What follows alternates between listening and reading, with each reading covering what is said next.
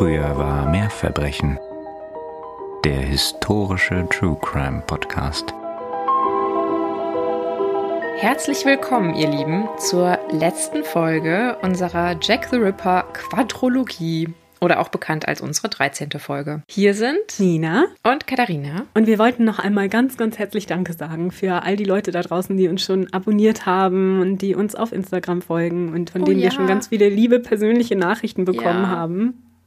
Herzlichen Dank dafür. Ja, wir freuen uns immer sehr von euch zu hören. Und wenn ihr uns weiterhin oder noch mehr oder ganz neu supporten wollt, freuen wir uns dann natürlich sehr über ein Abonnement auf eurer favorisierten Podcast-Plattform und auch auf unserem Instagram-Kanal. Ja, und sehr gerne auch immer einen Kommentar, wenn ihr darauf Lust habt und Sterne, da freuen wir uns auch immer sehr. Yay. Und wir haben schon ganz viele sehr, sehr liebe Direktnachrichten bekommen mit auch neuen Vorschlägen und Inspirationen für neue Fälle. Das ist immer besonders schön, das freut Ja. uns immer sehr. Bevor wir uns jetzt in die finale Folge stürzen, wieder einmal aufgrund des Falles eine kleine Triggerwarnung an euch. Wir wollen euch natürlich nicht länger auf die Folter spannen, aber sie ist notwendig, weil der Mord an Mary Jane Kelly, über den wir heute unter anderem sprechen, extrem brutal war. Und auch da nochmal ganz eindeutig die Warnung, bitte nicht googeln. In den Shownotes findet ihr hierzu die Zeitangaben, die ihr dann am besten skippt, wenn euch die Schilderungen über brutale und auch sexualisierte Gewalt unangenehm sind oder triggern. Ja, genau. In der letzten Folge hatten wir uns die Nacht des sogenannten Double Events genauer angeschaut. Mhm, ja. Jene Nacht vom 29. auf den 30. September 1888, in dem Elizabeth Stride und Catherine Eddowes in Whitechapel brutal ermordet wurden. Und in den Wochen danach verhielt sich der Whitechapel-Murderer, beziehungsweise Jack the Ripper, wie er dann ja bald genannt wurde, weil wir ja schon letztes Mal gehört haben, dass nun auch ein Brief auftauchte, in der sich jemand so bezeichnete und behauptete, der Mörder zu sein. Mitte Oktober erhielt George Lusk, wir erinnern uns, der Vorsitzende der Whitechapel Bürgerwehr, von der wir euch in der letzten Folge ja schon erzählt hatten, Post. Am 16. Oktober erreichte ihn nämlich ein kleines Paketchen, das eine Niere und einen Brief enthielt. Ja. Wir erinnern uns, Catherine Eddowes fehlte die linke Niere und scheinbar war diese vom Mörder mitgenommen worden. Der Absender des Briefes schreibt im Brief, dass die Niere der getöteten Frau von ihm entnommen wurde, er diese für Lusk konserviert habe und die andere Hälfte der Niere habe er gebraten und selbst gegessen. Es sei eine sehr leckere Niere gewesen. Möglicherweise würde der Autor an Lusk auch noch das blutige Messer schicken. Er wüsste das noch nicht genau. Und zwar das Messer, mit dem er die Niere entnommen habe. Unterzeichnet ist der Brief mit Fangen Sie mich, wenn Sie können, Mr. Lusk. Ja. Aufgrund der Ortsangabe in der Kopfzeile, da stand nämlich From Hell, ging der Brief in die Jack the Ripper Forschung als From Hell Letter ein. Wie ist das eigentlich jetzt von den Jack the Ripper Briefen, ne? Ist das nicht einer der wenigen, die man tatsächlich als authentisch annehmen könnte? Ja und nein. Okay. Mit ein Argument dafür, dass der Brief eventuell authentisch ist, ist nämlich, dass die Niere durchaus von einem Menschen stammt. Ja. George Lusk ging nämlich am Anfang erstmal davon aus, dass es sich um einen üblen Scherz handelt. Es gab ja, wie schon erzählt, zu dem Zeitpunkt hunderte Briefe, die bei der Polizei, bei der Presse oder auch halt nun bei der Bürgerwehr eingegangen sind.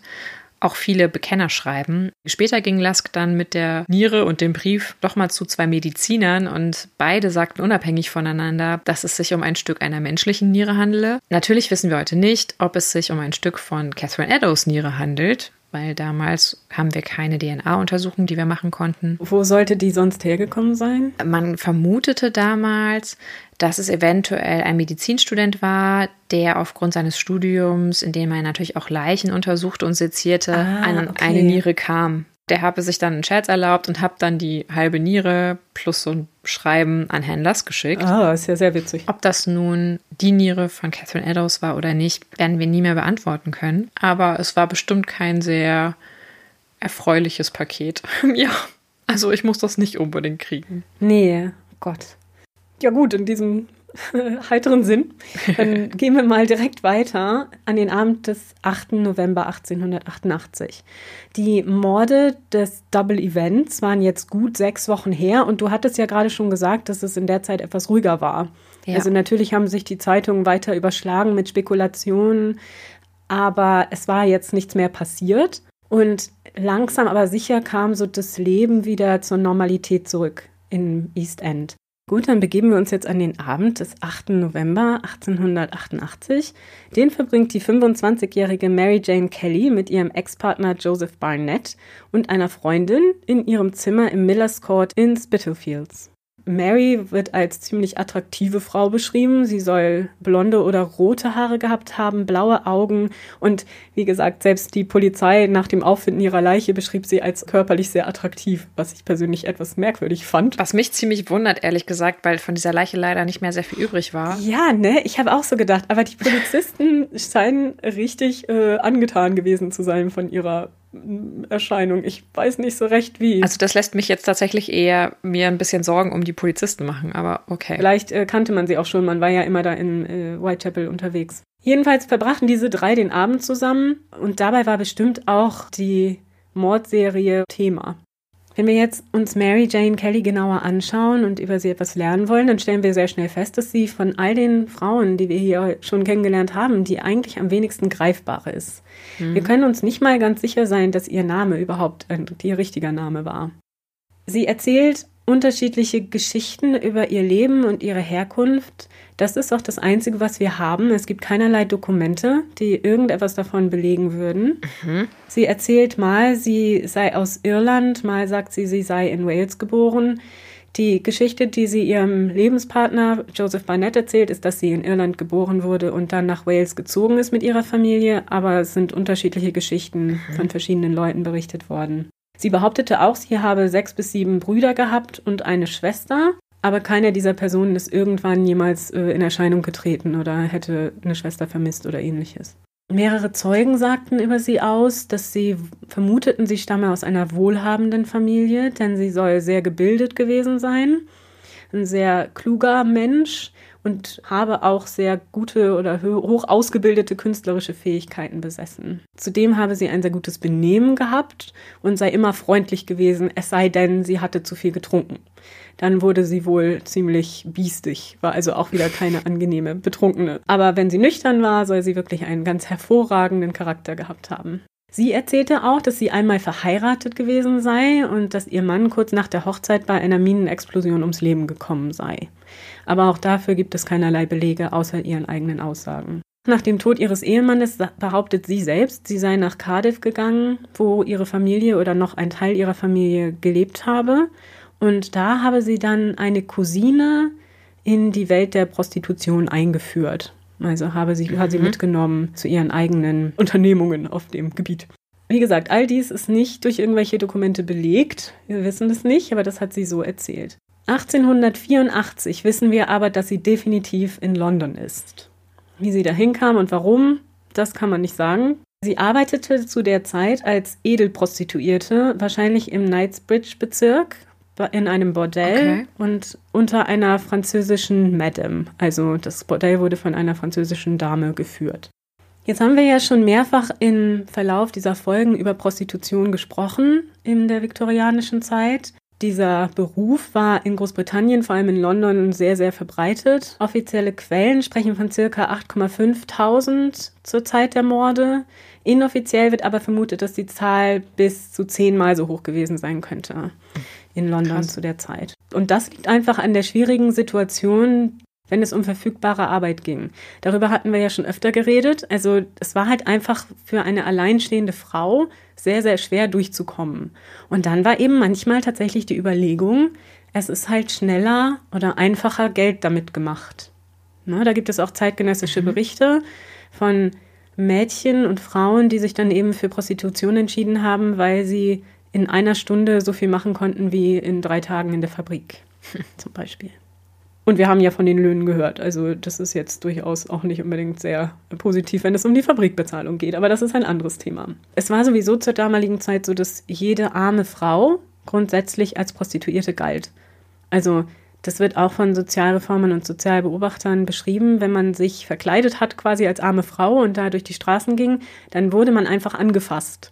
Und es wurde einem einfach Geld angeboten, weil sowieso davon ausgegangen wurde, wenn du ärmlich gekleidet warst, warst du auch zur Verfügung. Oh Gott. Für Sex.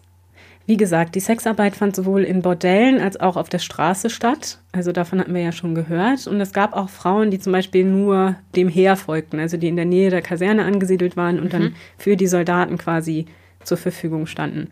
Und diese Prostitution fand tatsächlich nicht nur statt in armen Vierteln. Ne? Wir hatten ja gerade schon gehört, Knightsbridge, wo Mary Kelly jetzt dann arbeitet sie wurde tatsächlich ganz offen gelebt. Also es ist nicht so unbedingt, wie man das sich heute vorstellt vielleicht, dass man in so ein Rotlichtviertel geht und da vielleicht der Prostituierten begegnet, sondern die waren in Theatern oder in feinen Restaurants, ne, diese Edelprostituierten und haben da eben Gentlemen mhm. sich aufmerksam gemacht. Denn es war so, dass das Ansprechen von Freiern verboten war. Das stand unter Strafe. Prostitution selber war mhm. aber nicht verboten. Jetzt war die Prostitution für die Viktorianer ein ernsthaftes moralisches Problem. Deswegen reden wir auch so viel darüber und hin und her. Denn das höchste Gut für die Frau insbesondere, aber auch für alle Menschen, war Keuschheit und Enthaltsamkeit, gerade für Frauen sexuelle Unberührtheit. Und das waren eben die höchsten Tugenden. Und sobald du das eben nicht mehr vorweisen konntest, gab es da auch kein Zurück. Frauen, die Sexarbeit machten, wurde dabei generell eine schlechte Moral unterstellt. Das heißt, jede Frau, die Prostituierte war, war auch grundsätzlich ein schlechter Mensch oder hatte keine Moral, war, war da verkommen, hatte kein soziales Gefühl. Und wir erinnern uns natürlich, dass das Gleiche auch für Armut galt. Ne? Mhm. Also Armut war mit moralischen Verfehlungen gleichgesetzt, Prostitution auch. Also gehörte das alles zusammen. Wer arm ist, ist auch eine Prostituiert, ist auch moralisch schlecht. Also das ist nicht meine Ansicht, ne, um Gottes mhm. Willen. Aber das war eben die viktorianische Sicht auf diese Dinge. Und tatsächlich bezeichnete man Prostitution als the great societal evil. Mhm. Tatsächlich war es so, dass in Betrachtungen zu der Zeit Prostitution mit Mord gleichgesetzt wurde. Was? Von der moralischen, ja, ja, von der moralischen Verfehlung. Und man sagte auch, dass jedes Vergehen, das lassen wir uns auf der Zunge zu gehen, jedes Vergehen außer Prostitution kann man büßen, bereuen und davon quasi wieder hervorgehen als neuer Mensch, außer Prostitution. Wenn du das einmal gemacht hast, bist du für den Rest deines Lebens nichts mehr wert. Dann hast du halt quasi deine, deine Moral völlig aufgegeben und kannst auch nicht mehr durch irgendwas davon befreit werden. Das klingt nach einer sehr maskulinen Sicht der Welt. Aber gut. Dabei war es gerade so, wenn wir über die Moral reden, dass unter Prostituierten der Zusammenhalt sehr groß war. Man hat sich umeinander gekümmert, man hat sich auch gegenseitig ausgeholfen. Zwar gab es auch manchmal Streit, ne, so um die verschiedenen guten Orte vielleicht, äh, an denen man anschaffen konnte. Aber im Großen und Ganzen war es in der Gegend bekannt, wer zu den Prostituierten gehörte und man kümmerte sich auch umeinander. Und das zum Beispiel ist etwas, das Mary Kelly auch immer getan hat. Aber gehen wir zurück zu Mary und schauen mal, wie ihr Leben so verlief in Knightsbridge, in diesem Edelbordell.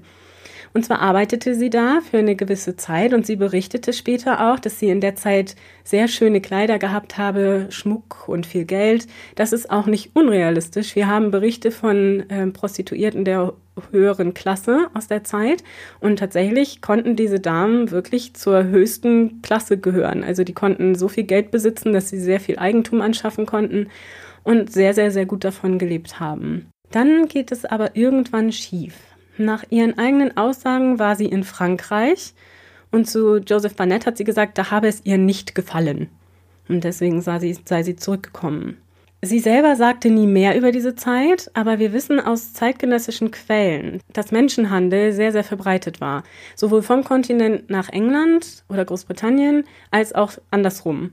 Es ist sehr gut möglich, dass Mary Jane, die sich damals Mary Jeanette nannte, zum Zweck der Arbeit in einem französischen Bordell nach Frankreich gelockt worden war, dass man versucht hatte, sie da einzusperren, um sie da zur äh, Sexarbeit zu zwingen mhm. und dass sie dann möglicherweise geflohen ist. Aha. Ja, denn sie hat als sie nachher im East End ankommt und mit dem sie auch wieder keine Verbindung hatte. Also aus irgendeinem Grund hat es diese Frau, die eigentlich ziemlich gut leben konnte, die viel Geld hatte, in dieses East End verschlagen und zwar ohne irgendwas. Das heißt, sie hat niemals von ihrer Chefin, von dieser Madame, irgendwas ihrer Sachen wiedergesehen. Das heißt, sie ist wahrscheinlich auch niemals wieder dahin gegangen. Mhm. Das ist natürlich nichts, was man jetzt aus irgendeinem Polizeireport nehmen kann oder so. Ne? Das ist alles etwas, das man sich erschließen kann. Ja. Ich persönlich habe diese Geschichte jetzt wieder aus The Five von Ailey Rubenholt große Empfehlung, aber darüber sprechen wir am Ende nochmal. Das ist halt eine mögliche Sicht auf die Dinge. Aber es erklärt tatsächlich am besten, was passiert sein könnte. Das wäre auch vielleicht der mögliche Grund oder ein Grund, warum sie so überhaupt nichts über sich erzählt hat. Ja, also gar nichts über sich persönlich preisgeben wollte und immer sehr, sehr verschlossen war, sogar ihren Freunden gegenüber. Ja. Sie hat wohl dann, als sie nach Whitechapel kommt, verschiedene Lebensgefährten, ähm, auch das wieder schwierig nachvollziehbar. Wir wissen nicht ganz genau, wann sie mit wem zusammengelebt hat. Jedenfalls trifft sie 1886 Joseph Barnett. Und auch da wieder, ne, man weiß nicht so ganz genau, hat sie ihn als äh, Freier kennengelernt oder äh, er hat gesagt, er hätte sie gesehen und sie dann zum Essen eingeladen. Möglich ist es, man weiß es nicht so ganz genau. Barnett arbeitete zu der Zeit als Träger auf dem Fischmarkt und hatte somit ein gutes Einkommen oder zumindest ein Einkommen. Und die beiden beschlossen dann schon nach dem zweiten Treffen, dass sie zusammen leben wollten. Sie ziehen dann auch zusammen und ziehen mehrfach hin und her innerhalb des East Ends. 1888 ziehen sie dann in den berühmten Miller's Court Nummer 13, der von der Dorset Street aus zu erreichen ist. Und das Zimmer, das sie da mieten, ist im Erdgeschoss direkt durch eine Tür von der Straße aus zu erreichen. Also es ist keine große Wohnung oder irgendwas in dem Sinne, es ist wirklich nur ein Zimmer. Anfang September 1888 dann verliert Barnett seine Arbeit. Und das bringt Mary Jane dazu, wieder mit der Prostitution anzufangen. Also vorher hatten sie beide halt von seinem Einkommen gelebt und jetzt muss sie sich halt wieder selber versorgen. Und das hat ihm überhaupt nicht gefallen. Also er wollte nicht, dass sie sich prostituiert. Und außerdem nicht nur das passiert, sondern auch, weil eben jetzt diese Jack the Ripper-Morde passieren und anfangen. Aber auch, weil eben, wie gesagt, dieser Zusammenhalt so groß war unter den Prostituierten, gewährte Mary immer wieder auch anderen Prostituierten Unterschlupf bei sich in ihrer Wohnung. Und das hat Barnett überhaupt nicht gefallen. Als sie dann halt zu dritt in diesem kleinen Bett lagen, das mochte er überhaupt nicht. Und es waren ja auch manchmal Prostituierte oder Frauen mit Kindern darunter. Also manchmal lagen die nicht nur zu dritt in diesem Bett, sondern zu dritt plus Kind. Ja, genau. Also das konnte jede mögliche Konstellation ja. sein, auch mal ja. zwei auf einmal oder so. Aber in der Regel, wie er es beschreibt, war es halt eine mhm. Frau oder so, die dann dazu kam. Aber er mochte schon diesen Umgang nicht. Mhm. Und deswegen verlässt er sie dann tatsächlich auch im September. Ja, und obwohl die beiden jetzt getrennt sind, besucht er sie aber trotzdem fast jeden Tag. Also die scheinen sich trotzdem noch irgendwie nahe gestanden zu haben. Das ist ja auch schön. Also wahrscheinlich im Friedlichen getrennt. Könnte man zumindest annehmen. Oder er wollte sie überwachen. Entweder Freunde oder Stalker. Ja. Naja, so war es jedenfalls auch an diesem 8. November 1888. Und wie gesagt, war auch gleichzeitig noch eine Freundin von ihr in der Wohnung. Und der Barnett lässt die beiden Frauen dann gegen 20 Uhr alleine. Um 23 Uhr dann soll Mary Jane im Britannia Pub gesehen worden sein. Und zwar trinkt sie da mit einem Mann zusammen und soll schon sehr betrunken gewesen sein. Um Viertel vor zwölf dann sah die Zeugin Mary Ann Cox Mary Jane mit einem Mann in Richtung ihrer Wohnung gehen, also da zum Millers Court 13. Weiß Mrs. Cox, ob das Joseph Barnett war? Der Beschreibung von Mrs. Cox nach war das aber nicht der gleiche Mann wie im Pub und es klingt jetzt auch nicht, als hätte sie ihn gekannt. Ah, okay. Etwas später hörte Mrs. Cox Mary a Violet from Mother's Grave singen, lautstark, nachdem sie ihr vorher noch angekündigt hatte, dass sie jetzt singen wollte. Also da ist es so, da ist es irgendwie so kurz vor 12 Uhr nachts. Um 0.30 Uhr dann fühlt sich eine Nachbarin von Mary Jane gestört durch das laute Singen. Also die halbe Stunde später singt sie irgendwie entweder immer noch oder schon wieder. Um 1 Uhr kommt Mrs. Cox wieder vorbei an Marys Wohnung. Und zwar geht sie immer hin und her, weil sie auch Prostituierte ist und sich zwischendurch immer wieder aufwärmen muss. Mhm. Und jedenfalls kommt sie um eins nochmal wieder vorbei und Mary singt immer noch oder schon wieder. Und in der Wohnung ist Licht an. Also zusammengefasst, seit einer Stunde singt Mary irgendwie entweder äh, ununterbrochen oder immer mal wieder und sie ist in ihrer Wohnung offensichtlich da, da Licht brennt. Gegen zwei Uhr trifft George Hutchinson nach eigener Aussage äh, Mary Jane in der Flower in Dean Street. Jetzt finde ich den Hutchinson so ein bisschen merkwürdig. Mhm. Ich ja. werde mal trotzdem seine Aussage so wiedergeben, wie er sie gemacht hat. Ja, wir können ja dann noch mal kurz darüber reden. Seine Aussage ist ja auch nicht ganz unumstritten. nee, zu Recht, finde ich.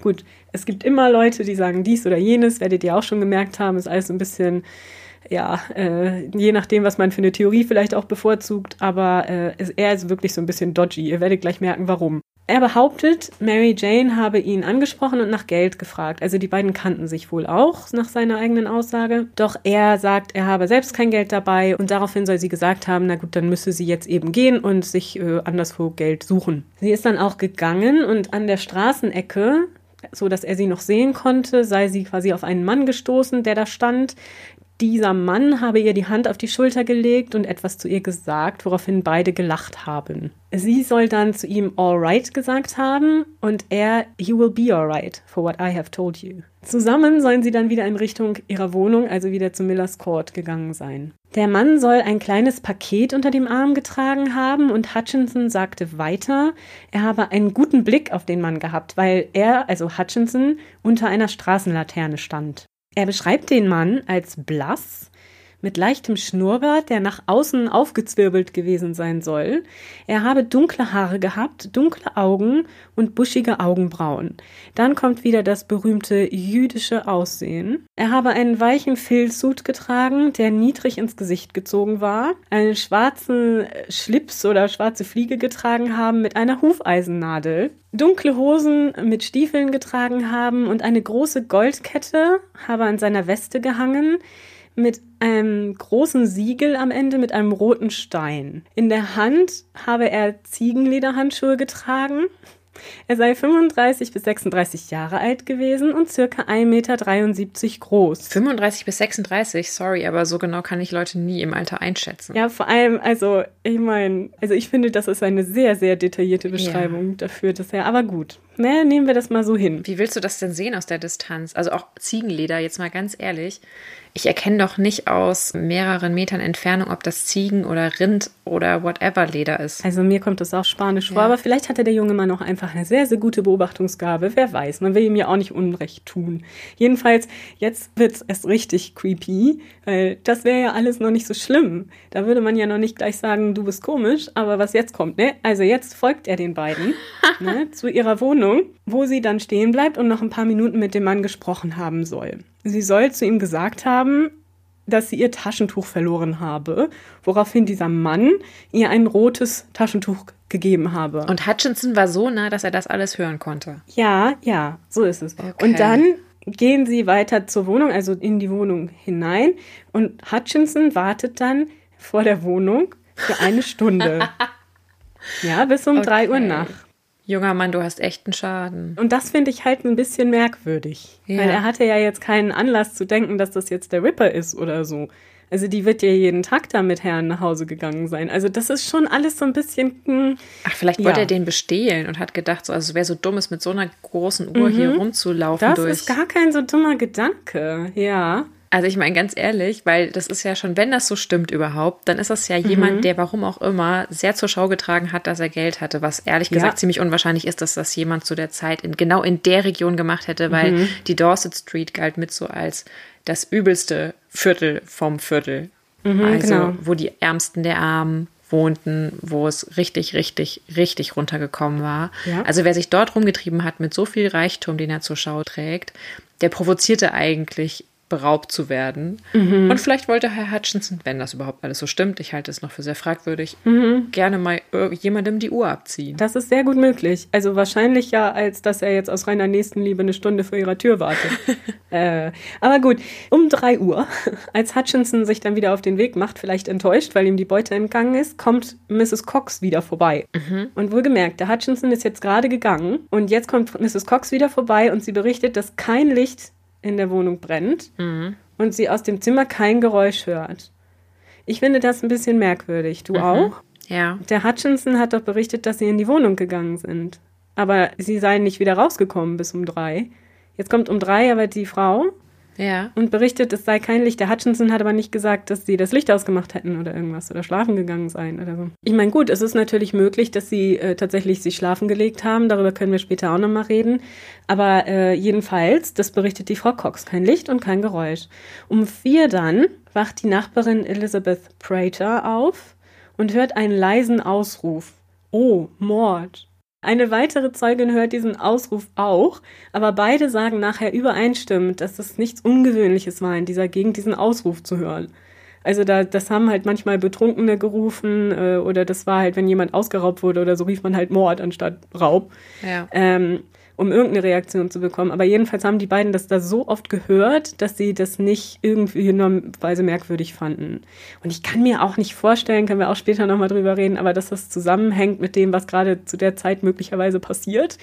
Denn, oh, Mord ist vielleicht nicht das, was man dann macht. Aber gut, ich bin auch keine viktorianische Frau.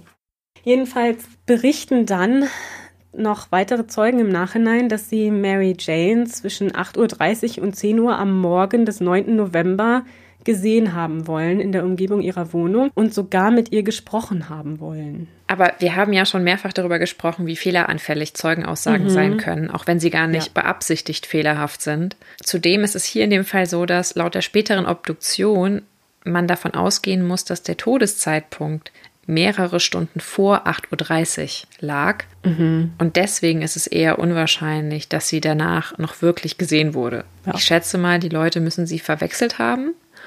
Oder es gibt noch eine andere Möglichkeit, sie haben sie gesehen und die Leiche ist eine andere Person. Oder es war nicht der Tag. Ja. Auch die Möglichkeit gibt's natürlich. Ne? Aber dazu gleich noch mehr. Genau.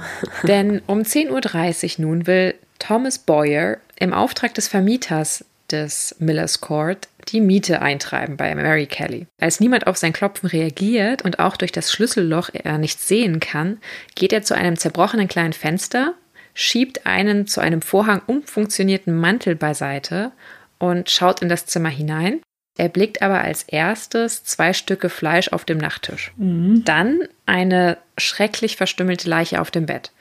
Thomas Boyer informiert sofort den Vermieter, also der Mann ist definitiv schockiert und traumatisiert. Der Vermieter selber schaut auch nochmal durch das Fenster und beide Männer sind danach wirklich nicht mehr die, die sie vorher waren. Später beschreibt er das, was er sah, also der Vermieter mit den Anblick, den wir sahen, kann ich nicht aus meinem Kopf vertreiben. Es sah mehr aus wie das Werk eines Teufels denn eines Menschen.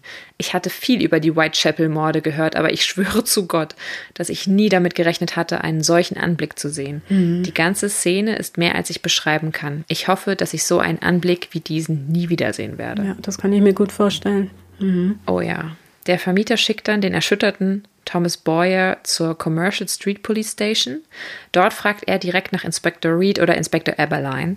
Die kennt man ja mittlerweile dann auch aus der Presseberichterstattung. Das heißt, es war bekannt, dass die sich mit den Morden auseinandersetzen. Aber da keiner der beiden verfügbar ist, kehrt Thomas mit dem diensthabenden Inspektor Walter Beck zurück und einem weiteren Polizisten.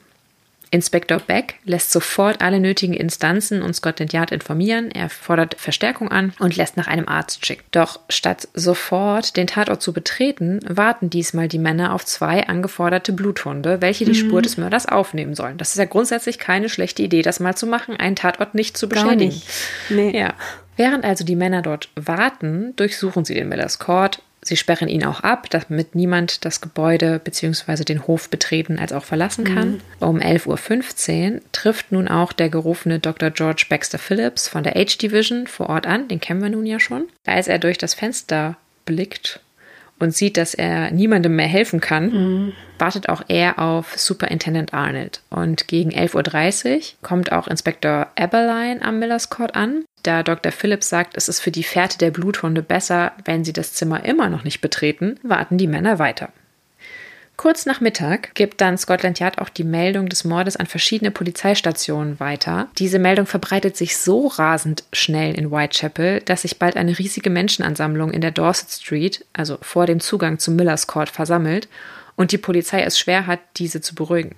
Als dann um halb zwei, also 13.30 Uhr, Superintendent Arnold am Millers Court eintrifft, erlaubt er den Männern, die Tür mit einer Axt aufzubrechen, denn Pustekuchenbluthunde, die waren nicht bewilligt worden. Weißt du, warum man nicht durch das Fenster gegriffen hat? Weil die das nicht kapiert haben. Ah, Es ist bis heute nicht klar, warum sie diese Aktion mit der Axt gemacht haben, weil eigentlich ne? hätte man einfach, so wie es Joseph Barnett später auch beschrieb, Genau. die Tür war nämlich defekt, die hatte so eine Art automatischen Schnappmechanismus, das heißt, die ist Ja. direkt zugefallen, wenn sie zu war. Und sie selber hatten wohl den Schlüssel verloren, also Mary Jane und er. Also es ist ganz wichtig, also das habe ich jetzt nicht extra erwähnt, aber das ist vielleicht doch nochmal ganz wichtig. Der Schlüssel war verloren Ja. und dieses kaputte Fenster haben sie immer benutzt, um reinzugreifen und von innen die Tür aufzumachen, denn Genau. Wie Katharina gerade schon gesagt hat, die Tür verschloss sich automatisch, wenn sie ins Schloss fiel. Das ist ganz wichtig, weil ganz viele Theorien nachher kamen, der Täter müsste ja die Tür abgeschlossen haben. Nein, das musste er nicht. Er musste sie nur zumachen, dann war sie verschlossen. Und die Männer hätten halt einfach auch nur reingreifen und die Tür öffnen müssen, aber die wussten halt nicht, dass es ein Schnappmechanismus ist und dass man vielleicht einfach über das Reingreifen die Tür öffnen kann. In jedem Fall lassen sie dann den Vermieter mit einer Axt die Tür aufbrechen. Mhm. Oh Gott. Im Laufe des Nachmittags treffen dann auch verschiedene Ärzte ein. Dr. Bond, das ist der Polizeiarzt der A-Division aus Whitehall. Okay, warum? Also der scheint eine relativ große Expertise gehabt zu haben. Ah. Der ist schon auch im Vorfeld versorgt worden mit den Akten. Und das wird auch später der Arzt sein, der eine Art Täterprofil erstellen wird. Ich gehe also davon aus, dass ihm ein gewisser Ruf voraneilte und dass er deswegen auch eintrifft. Zusätzlich kommen auch noch der Arzt Dr. Gabe, der auch angefordert wurde, und Dr. Gordon Brown von der City Police, den wir ja auch schon kennen vom Mord an Catherine Eddowes. Der äh, Millers Court lag in Spitalfields, oder? Das war die J-Division. Okay. mhm. Ja. Und um 13.50 Uhr erreicht auch Assistant Commissioner Robert Anderson den Tatort. Das Grauen des Raumes, den die Polizisten nun betreten, ist wirklich nicht leicht zu verdauen oder auch in Worte zu fassen. Vom Tatort gibt es, wie wir schon gesagt haben, Fotografien, die den Schrecken sehr deutlich konserviert haben und die angefertigt wurden, noch ehe der Raum untersucht wurde. Ja, wirklich grauenhafte Bilder. Nahezu mittig auf dem Bett im Raum, nahe an der Tür, liegt eine Leiche und auf der anderen Seite von diesem Bett stand ein Paravent, also ein Sichtschutz. Das ist jetzt gleich für die Beschreibung der Lage wichtig. Thomas Bond, also der Polizeiarzt der A-Division, und Dr. Baxter Phillips von der H-Division beginnen gegen 14 Uhr mit der Untersuchung der Leiche vor Ort. Ich kombiniere das jetzt mit einigen Erkenntnissen aus der Obduktion, erwähne aber nicht alle schrecklichen Details. Glaubt mir, es ist trotzdem schon nicht ganz verdaulich. Ja, und vielleicht muss man auch wirklich nicht auf jedes Nein. Detail eingehen. Ein Körper, vermutlich eventuell der Körper von Mary Jane Kelly, liegt nahezu nackt auf dem Rücken im Bett, etwas näher an der Tür, denn zum Paravent. Ihr Kopf ist nach links gedreht. Der linke Oberarm liegt am Körper, der Unterarm angewinkelt auf dem Bauch. Eine erschreckend friedliche Haltung, muss ich sagen, wenn man sich die Fotos Ja. anschaut, wie bei einer Schlafenden. Und in einem schrecklichen Kontrast zu diesem Trümmerfeld, was vom Körper übrig ist. Ja. Das Gesicht ist so stark verstümmelt, dass es nicht mehr zu erkennen ist. Am Hals ist das Gewebe wiederum sehr tief durch und auch abgetrennt. Der andere Arm liegt etwas lockerer und gestreckt neben dem Körper, während die Finger eine leichte Faust bilden. Beide Arme weisen mehrere Einschnitte und Wunden auf. Die Beine sind sehr stark gespreizt und angezogen und entblößen den verstümmelten Unterleib. Die Haut von Oberschenkel und Bauch inklusive der Geschlechtsorgane wurden entfernt und waren das, was Thomas Boyer auf dem Nachttisch erblickt hatte. Die Organe wie Gebärmutter, Nieren und Herz waren entfernt worden und wurden um die Leiche herum verteilt, genauso wie ihre Brüste. Laut Obduktion ist jedoch keines der Organe mitgenommen worden bzw. verschwunden. Also anders als bei den Morden zuvor, also Catherine Eddowes und auch Annie Chapman, fehlen hier keine Organe. Auch nicht das Herz? Nein, das ist später immer wieder behauptet Ah, worden, aber man kann davon ausgehen, okay. dass das nicht der Fall ist, habe ich gelesen. Es scheint ein Missverständnis gewesen zu sein in der Formulierung eines der Ärzte, Mhm. woraus hinterher dann alle gemacht haben, oh Gott, er hat das Herz mitgenommen. Aber es sollte wohl nur ausdrücken, dass das Herz nicht aus dem Raum, sondern nur aus dem Körper entfernt wurde. Ah ja, okay. Ach, spannend. Okay. Mhm. An der Wand oberhalb des Kopfes über dem Hals sind verschmierte Blutspritzer. Sowohl Dr. Bond als auch Dr. Phillips gehen davon aus, dass die Leiche in die finale Position in der Mitte des Bettes durch den Mörder gelegt wurde und zum Zeitpunkt des eigentlichen Mordes etwas näher am Paravent lag. Die Todesursache ist laut Dr. Baxter Phillips wahrscheinlich das Durchschneiden der Halsschlagader, während Mary Jane Kelly genau dort lag, also näher am Paravent, da sich dort auf dem Bett und auch unter dem Bett das meiste Blut und auch eine Blutlache findet. Ja, das macht Sinn. Zudem geht Dr. Bond davon aus, dass das Gesicht der Toten zum Zeitpunkt des tödlichen Angriffs mit einer Ecke des Lakens bedeckt war, Okay. das sie in der Nähe des Kopfes finden, da dieses Laken besonders stark mit Blut durchtränkt ist und wohl auch Einschnitte aufweist. Aha. Also als wäre sie zugedeckt, als hätte sie vielleicht. Als hätte sie geschlafen. Also das wird nämlich auch vermutet, dass sie eigentlich sich zugedeckt hatte und deswegen das Laken durchschnitten wurde, als sie angegriffen wurde. ja. Möglicherweise war sie sehr betrunken und deswegen eingeschlafen oder sie kannte vielleicht den Täter beziehungsweise hatte aber auch keine Angst vor ihm und deswegen auch vor ihm einzuschlafen oder zu schlafen. Ist ja möglich. Oder derjenige hatte sie beobachtet. Ich meine, offensichtlich tun Leute das ja gerne mal. Ne? Haben wir ja Mr. Hutchinson. Und äh, vielleicht gesehen, dass sie durch das Fenster greifen und die Tür öffnen konnte. Dadurch, dass sie sehr nah am Paravent lag, Ja. kann man auch vermuten, dass noch eine zweite Person vielleicht im Bett lag. Ja, das, das macht Sinn. Mhm. Ja. Wir wissen aber, dass Mary Jane Kelly, das hast du ja auch schon gesagt, durchaus recht viel Angst vom Whitechapel-Mörder hatte. Also das war ihr bekannt. Und Joseph Barnett hatte während der Untersuchung erzählt, dass er ihr immer wieder Artikel dazu vorlesen musste. Genau. Ihr erinnert euch vielleicht an die erste Episode zu Jack the Ripper. Die lang zurückliegende szenische Einleitung. Deswegen kann man davon ausgehen, dass Mary Jane durchaus vorsichtig war und jetzt nicht jeden reingelassen hätte, den sie nicht gekannt hätte. Nee, das denke ich halt auch. Der Körper ist bereits vollständig erkaltet und deswegen gehen die Ärzte davon aus, dass der Tod zwischen 2 Uhr nachts und 8 Uhr morgens eintrat. Und aufgrund des Verdauungszustandes des Mageninhaltes geht Dr. Bond sogar noch weiter und schätzt, dass sie vermutlich zwischen drei oder vier Stunden nach ihrem letzten Essen gestorben sein muss Mhm, okay. da man wohl ungefähr davon ausging, aufgrund von Zeugenaussagen, dass sie zwischen 10 oder 11 Uhr am Vorabend gegessen hatte, Ah, okay. wäre der Todeszeitpunkt also gegen 1 oder 2 Uhr nachts. Ach, das ist ja spannend. Okay, dann kann ja eigentlich der Hutchinson sie auch nichts mehr gesehen haben, ne? Nicht, dass ich das jetzt sehr überraschend finde. Genau. Wenn das stimmt. Ja. Also wenn man sich nur auf die Zeugenaussagen verlassen würde, lässt sich der Todeszeitpunkt nur schwer genauer feststellen, da sie ja, wie wir schon gesagt haben, teilweise sich auch widersprechen und nicht alle im gleichen Maße glaubhaft sind. Zum Beispiel Inspektor Eberlein glaubte der Aussage von George Hutchinson, wenn auch nicht bekannt ist, ob er dies immer tat oder für immer tat. Heute zumindest, wie ja auch wir, sehen die meisten seine Aussage eher kritisch. Ja, es ist einfach so ein bisschen sketchy, ne? Man Ja. weiß es nicht. Vielleicht ist der Typ auch einfach ein bisschen komisch, auch das gibt's. Ja, so wie in der Serie You, falls sie Ja, jemand gesehen ja, hat. okay, das wäre dann aber auch nicht unbedingt gut. Nein. In einigen Quellen steht auch, dass Mary Kellys Kleidung säuberlich zusammengelegt war. Ja, Sie sich daher möglicherweise bereits zum Schlafen gemacht hatte. Und aufgrund dessen wird, wie wir ja auch schon gerade angesprochen hatten, manchmal auch vermutet, dass sie wirklich im Schlaf getötet wurde. aber war da nicht verbrannte Kleidung irgendwie im Kamin oder im Ofen oder sowas? genau, es war auch verbrannte Kleidung im Kamin. Und Inspektor Eberlein hatte vermutet, dass diese Kleider, die verbrannt worden waren, dazu dienen sollten, dem Täter mehr Licht zu Ja, machen. Das würde ja auch weil Sinn es machen. sonst im Raum wohl kein brennbares Material gab. Wir wissen Ah, aber ja. nicht, ob diese Kleider vielleicht schon von ihr selbst verbrannt worden waren, zu dem Zweck, Mhm. Licht zu haben. Thomas Bond, also Dr. Thomas Bond, also der Polizeiarzt der A-Division, erstellte auch eine Art Profil des Täters. Und er ging davon aus, laut diesem Profil, dass der Mörder kein anatomisches Wissen habe, Ja. auch nicht auf dem Niveau eines Schlachters oder Metzgers. Für ihn wurden alle kanonischen fünf Opfer von ein und demselben Täter getötet, und zwar mit einem langen, scharfen Messer.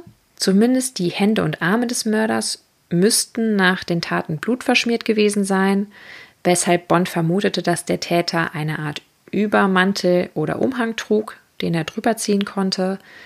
Der Mörder war für ihn ein mittelalter, physisch starker Mann mit einer gewissen Lässigkeit, aber ansonsten eher unauffällig Ja. und anständig gekleidet. Als Motiv nahm Bond einen gewissen Tötungsdrang oder eine erotische Manie an.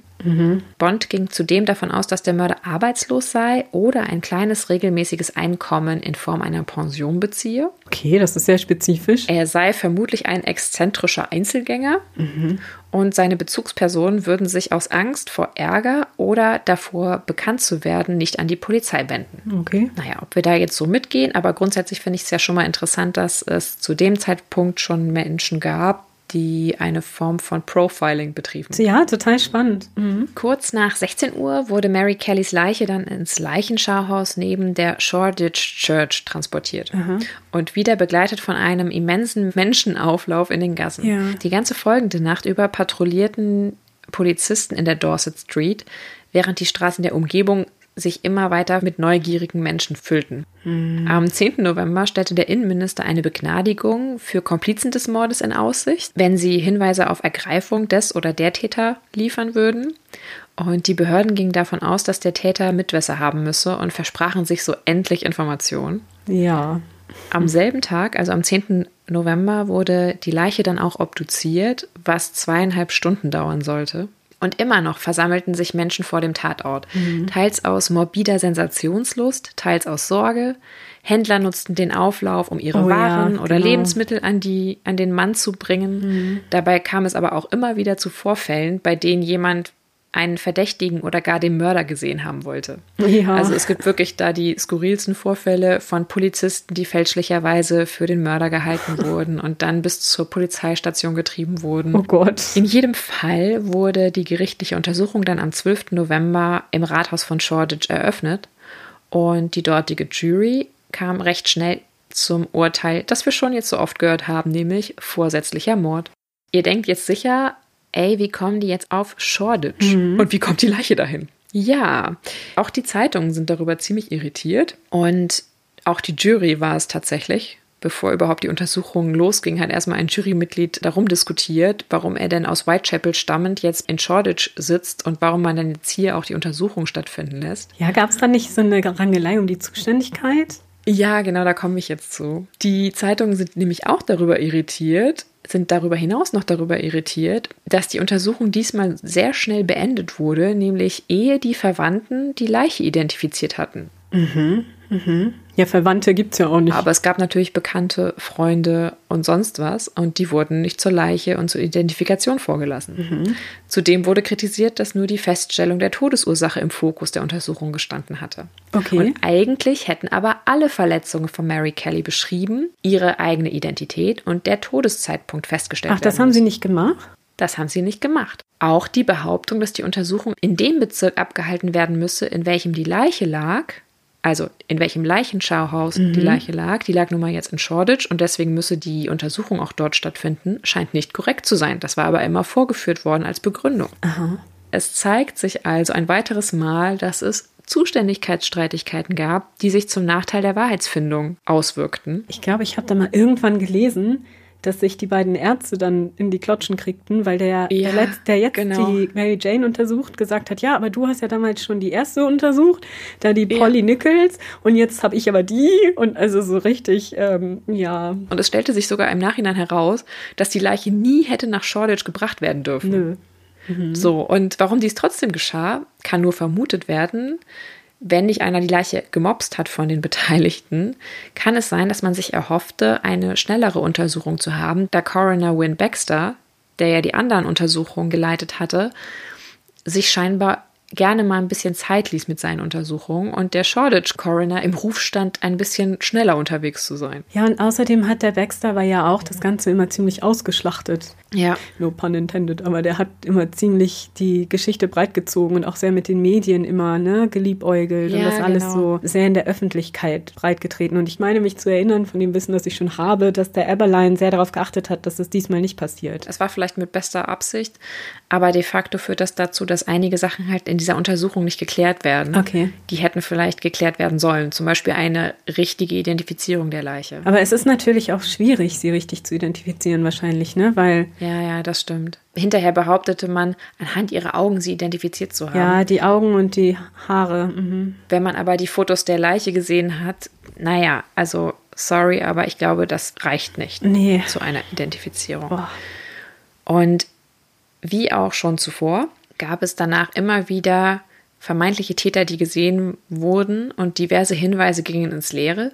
Wirklich nachhaltige Verdächtige oder Spuren waren leider nicht darunter. In den ersten Zeitungsberichten spekulierten die Journalisten unglaublich viel und verbreiteten auch sehr, sehr viele Falschinformationen. Mhm. Dies hing wohl auch damit zusammen, dass die Polizei zuerst wieder eine sehr restriktive Informationspolitik fuhr, wie auch schon nach dem Double-Event. Grundsätzlich übte die Presse auch weiterhin Kritik an der Polizei und dem Innenministerium aus, jedoch etwas verhaltener als zuvor. Und das war immer noch, weil die den Täter immer noch nicht gefasst haben. Genau. Aber es schien sich eine Art Resignation breit zu machen. Mhm. Vielleicht hatten die Journalisten auch erkannt, dass die Festnahme des Mörders doch nicht so leicht war, wie sie immer dachten, und die Polizei sich vielleicht doch nicht so dumm anstellte, sondern es halt einfach nur extrem schwierig war. Mhm. Und zehn Tage nach dem Mord wird Mary Jane Kelly auf dem römisch-katholischen St. Patrick Friedhof beigesetzt. Mehrere tausend Menschen hatten sich vor der Kirche versammelt und zollten ihr Respekt, klagten aber auch lautstark als ihre Leiche auf den Schultern von vier Männern aus der Leichenhalle gebracht wurde. Mhm. Und sehr schnell danach nahm das Interesse an den Morden rapide ab. Ja. Am selben Tag, an dem Mary Jane Kelly ermordet wurde, trat zufälligerweise, und es ist wirklich ein Zufall, Commissioner Warren zurück. Ja. Das war schon von langer Hand geplant, ne? Er hatte wohl schon dreimal versucht zurückzutreten, aber seine Gesuche waren immer wieder abgelehnt worden. Ja. Und er war mittlerweile aber so frustriert darüber, dass er permanent kritisiert wurde öffentlich, aber auch darüber, dass seine Befugnisse nicht so groß waren, wie er sich im Vorfeld gedacht hatte. Das brachte ihn wohl so ein bisschen zu inneren Resignation. Trotz der zeitlichen Überschneidung stand sein Rücktrittsgesuchen nicht in einem Zusammenhang mit dem Mord an Mary Jane Kelly, mhm. da dies nur der Tag war, an dem das akzeptiert wurde. Er hatte es aber schon viel früher eingereicht. Ja. Die Mühlen der Demokratie halt. Nicht? Ja, kommt trotzdem nicht so gut, publicity-mäßig, ja. Und dieser Mord sollte dann offiziell zumindest im Nachhinein mhm. der letzte Mord sein, der Jack the Ripper zugesprochen wird. Mhm. Der letzte Mord, der wiederum in die Whitechapel-Mörderakte kam, geschah 1891 mhm. und insgesamt umfasste die Akte elf Fälle. Jedoch würde ich keinen der restlichen Morde dem gleichen Serientäter zuordnen. Nee, nee, ich denke auch. Von daher würde ich sagen, Nina, Lass uns doch einmal jetzt einige der Verdächtigen genauer anschauen, die ja. es in den letzten über 130 Jahren gab. Ja, machen wir das. Übrigens, ne, ihr Lieben, wir können hier jetzt nicht auf jeden Verdächtigen eingehen. Also nein. falls euer nein, Lieblingsverdächtiger nein, nicht dabei ist, lasst uns bitte am Leben. Wir äh, meinen das nicht böse, aber es sind einfach, wie ihr wahrscheinlich auch alle wisst, es sind so, so viele Verdächtige aufgekommen. Wir werden jetzt einfach mal ein paar der populärsten besprechen und dann könnt ihr gerne noch die ganze andere Literatur weiterlesen, die es da gibt und mal gucken, was ihr so denkt. Das sind ja sehr, sehr ja. viele gute Bücher auch erschienen, die auch gute Beweisführungen haben. Also das lohnt sich schon, obwohl man auch da immer vorsichtig sein muss. Ne? Obwohl, wenn man sich so die Menge der Literatur anschaut, könnte man fast schon denken, dass eigentlich fast kein Zeitgenosse ausgelassen wurde. Nee, das stimmt. Es ist wirklich, weil auch die Details sich immer wieder ändern. Gefühlt ist es nämlich so, dass fast jedes Jahrzehnt ja. einen neuen Täter auf den Plan gebracht hat. Ja, also es gibt dann immer diese ganz groß gehypten, ne, die sehr populären und dann gibt es einfach die, die in dann so Artikeln oder neuen Büchern mal so ein bisschen im kleineren Rahmen erscheinen. Aber es gibt einfach unendlich viele. Oh ja. Was ich ganz wichtig finde, ist, dass man nochmal erwähnt, dass wir tatsächlich keine Polizeiakten haben aus der ja. Zeit. Es gibt keine Akten mehr. Die sind alle im Zweiten Weltkrieg zerstört worden. Das bedeutet, alle Dinge, die wir als bare Münze annehmen, stammen häufig aus der Zeitung. Und wir hatten schon darüber geredet, wie das war mit der Presse im 19. Ja. Jahrhundert und wie zuverlässig das dann noch ist. Also es ist nicht so, dass es gar keine Aktenbelege mehr gibt. Das ist auch nicht ganz richtig. Es gibt zum Beispiel die Sterbeurkunden der Damen noch und so weiter und so fort. Aber ganz viel der Tathergänge, der Verdächtigen, der Zeugenaussagen und so weiter, das ist alles aufgrund von Zeitungsberichten. Manche Dinge waren auch sehr, sehr lange verschollen und sind dann erst vor wenigen mhm. Jahren oder Jahrzehnte später wieder aufgetaucht. Ja. Und auch da ist natürlich nicht klar, wie korrekt sind diese ganzen Sachen, die man dann gefunden haben will. Es ist jedenfalls wichtig, immer zu sehen oder dass man Quellen immer im Spiegel ihrer Zeit sieht. Mhm. Und zwar alle Quellen. Ja. Das ist halt nicht immer unbedingt der Fall. Mhm. Anfangen möchte ich mit jenen drei Verdächtigen, die 1894 im McNaughton-Memorandum mm, genannt wurden. Ja. Dieses Memorandum wurde von Melville McNaughton 1894, also fünf Jahre nach dem Morden, verfasst. Mm. Und er nennt dort drei Tatverdächtige. Heute kennen wir zwei Versionen davon. Die offizielle, die im Besitz von Scotland Yard ist und jene, die in Besitz von McNaughtons Tochter kam und deutlich persönlichere Anmerkungen enthält. McNaughton selbst war seit 1890 Chief Constable in der Metropolitan Police also zwei Jahre nach den Morden, Ah, okay. hatte daher Zugang zu den Akten, ist uns aber natürlich deswegen nicht bekannt aus den Ermittlungen. Denn er war so. auch nie in diese involviert.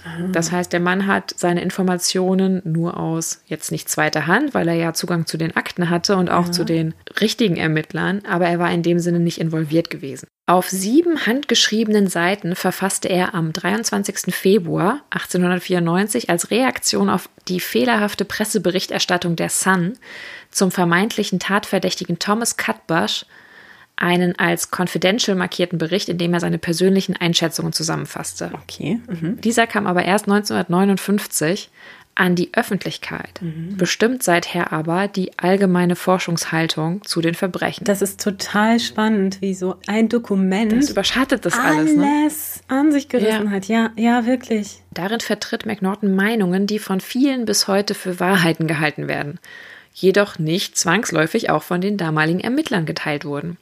Zum Beispiel geht er davon aus, dass es nur fünf Opfer, sprich die kanonischen fünf, gegeben habe. Er ist auch der, der das quasi zementiert.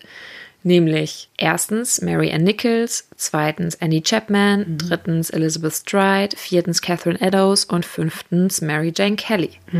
Darüber hinaus habe der Täter keine Morde begangen und auch Martha Tabram zähle nicht zu den Jack the Ripper-Opfern, da sie McNaughtons Meinung nach von einem der Soldaten ermordet wurde, mit denen sie an dem Abend unterwegs war.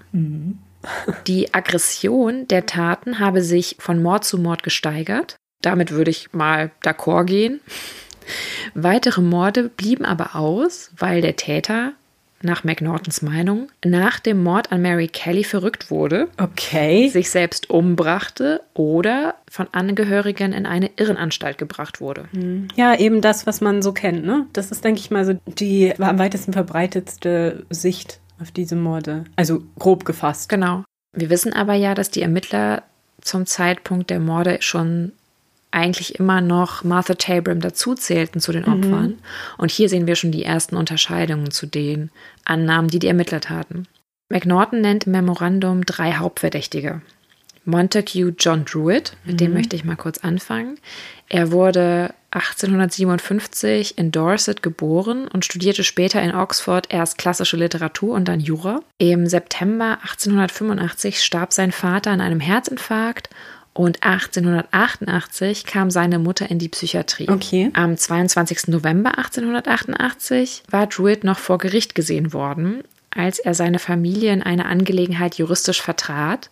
Und da wirkte er wohl alles andere als wahnsinnig geworden aufgrund begangener Morde. Und will man halt der Theorie von McNaughton folgen, sei der Mörder ja eigentlich direkt nach dem Mord an Mary Jane Kelly verrückt geworden. Der war nun mal am Anfang November und nicht am späten November. Am 30. November verliert Druitt dann seinen Job als Lehrer und es wird vermutet, dass der Grund dafür ungebührliches Verhalten war. Die Bandbreite von ungebührlichem Verhalten damals ist allerdings sehr, sehr groß. Gerade in der viktorianischen Zeit kann das jetzt Yes. sehr vieles heißen, ja. So konnte zum Beispiel sogar Homosexualität und auch die Auslebung solcher eine Kündigung nach sich ziehen. Und viele sind heute der Meinung, dass genau dies auch auf Druitt zutraf. Er wird dann zuletzt am 3. Dezember 88 lebend gesehen und unter seinen Habseligkeiten fand man einen Abschiedsbrief, der aber in seinem Wortlaut nicht unbedingt auf einen Selbstmord hinweisen muss. Also das kann auch sein, dass er damit nur meint, er will das Land verlassen. Druitt befürchtete wohl, und das wird auch aus diesem Brief sehr deutlich, den Wahnsinn seiner Mutter geerbt zu haben. Denn seine Mutter und auch seine Schwester hatten jeweils Selbstmordversuche unternommen. Und einer anderen Schwester war dieser sogar auch gelungen. Ja. Sieben Wochen nach dem Mord an Mary Jane Kelly, am 31. Dezember 1888, wird seine Leiche aus der Themse gezogen. Vermutlich trieb sie dort schon seit etwa einem Monat. Also ziemlich genau nach dem Tag, also am 30. November, als er das letzte Mal lebend gesehen wurde, scheint er vermutlich sich umgebracht zu haben. Und gibt es denn irgendwelche anderen Hinweise darauf, dass er. Nein. Das ist nämlich das Tolle.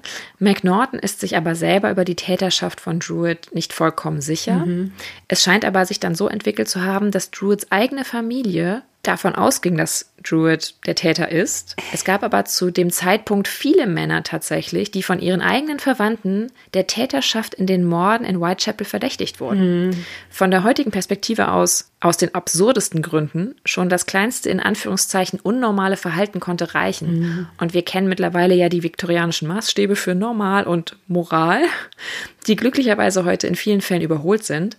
Aber hier zeigte sich wieder einmal die Schizophrenie dieses Zeitalters mit der kompletten Ignoranz und Verdrängung vollkommen natürlicher menschlicher Verhaltensweisen. Oh ja. Das heißt, wenn schon die ersten Anzeichen von abweichendem Verhalten entdeckt wurde von Familienmitgliedern, wurden die teilweise schon verdächtigt, der Whitechapel Murderer zu sein. Mhm. Es gibt ansonsten keine stichhaltigen Beweise für eine Täterschaft von Druid. Nach den Morden an Polly Nichols und Annie Chapman zum Beispiel spielte er nachgewiesenermaßen Cricket mhm. und auch sein Alter als auch sein Aussehen passen zwar zu einigen Aussagen, aber diese sind nie so konkret, dass sich hieraus wirklich ein Phantombild machen ließ. Nee, das ist ja auch das Problem. Du kannst halt anhand der Zeugenaussagen auch keinen Täter ja. äh, festnageln, weil die ja auch alle sich so unterscheiden. Mal ist er blond, mal ist er dunkelhaarig, mal ist er groß, mal ist er klein. Also es scheint hier wirklich nur der Zufall gewesen sein, dass Druid wenige Wochen nach dem letzten Mord starb und eine psychische Erkrankung in der Familie hatte. Ja. Aber das macht ihn meiner Meinung nach noch lange nicht zum Täter, denn es nee. gibt bestimmt Dutzende Männer, auf die genau das zu der gleichen Zeit im Umkreis von London zugetroffen hat. Aha, genau. Darüber hinaus lebte er selbst zur Zeit der Morde nicht im East End, sondern so weit weg, dass er immer hätte mit dem Zug anreisen müssen. Und die Frage ist, wie wahrscheinlich ist das? Zudem ist vieles, was McNaughton zu Druid schrieb, falsch, nachweislich falsch. Und das, finde ich, zeigt nochmal ganz deutlich, wie vorsichtig man dieses Memorandum genießen sollte.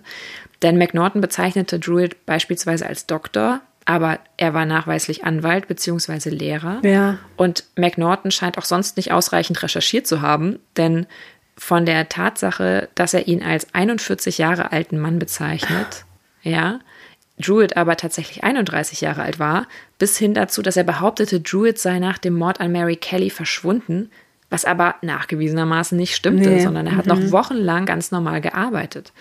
Und hätte Scotland Yard selbst den Verdacht auch ernst genommen, hätte es sicher einen Bericht darüber gegeben, aber das ist nicht der Fall. Ja, wie traurig, ne? Und Inspektor Eberlein sah auch überhaupt keinen Zusammenhang zwischen Druids Selbstmord und dem Ende der Whitechapel-Mörders. Es gibt noch weitere Punkte, aber das würde hier zu weit führen. In jedem Fall können wir meiner Meinung nach Montague John Druid aus der Reihe der Verdächtigen streichen.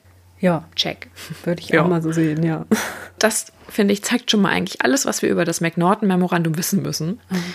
Naja, kommen wir zum zweiten Verdächtigen, den McNaughton dort nennt, nämlich Aaron Kosminski. Oh ja, hm, das habe ich auch schon mal gehört. Aaron Kosminski war 1864 oder 65 in Polen geboren worden und kam Anfang der 1880er Jahre nach England. Laut McNaughton wohnte er zur Zeit der Morde in Whitechapel. Mhm.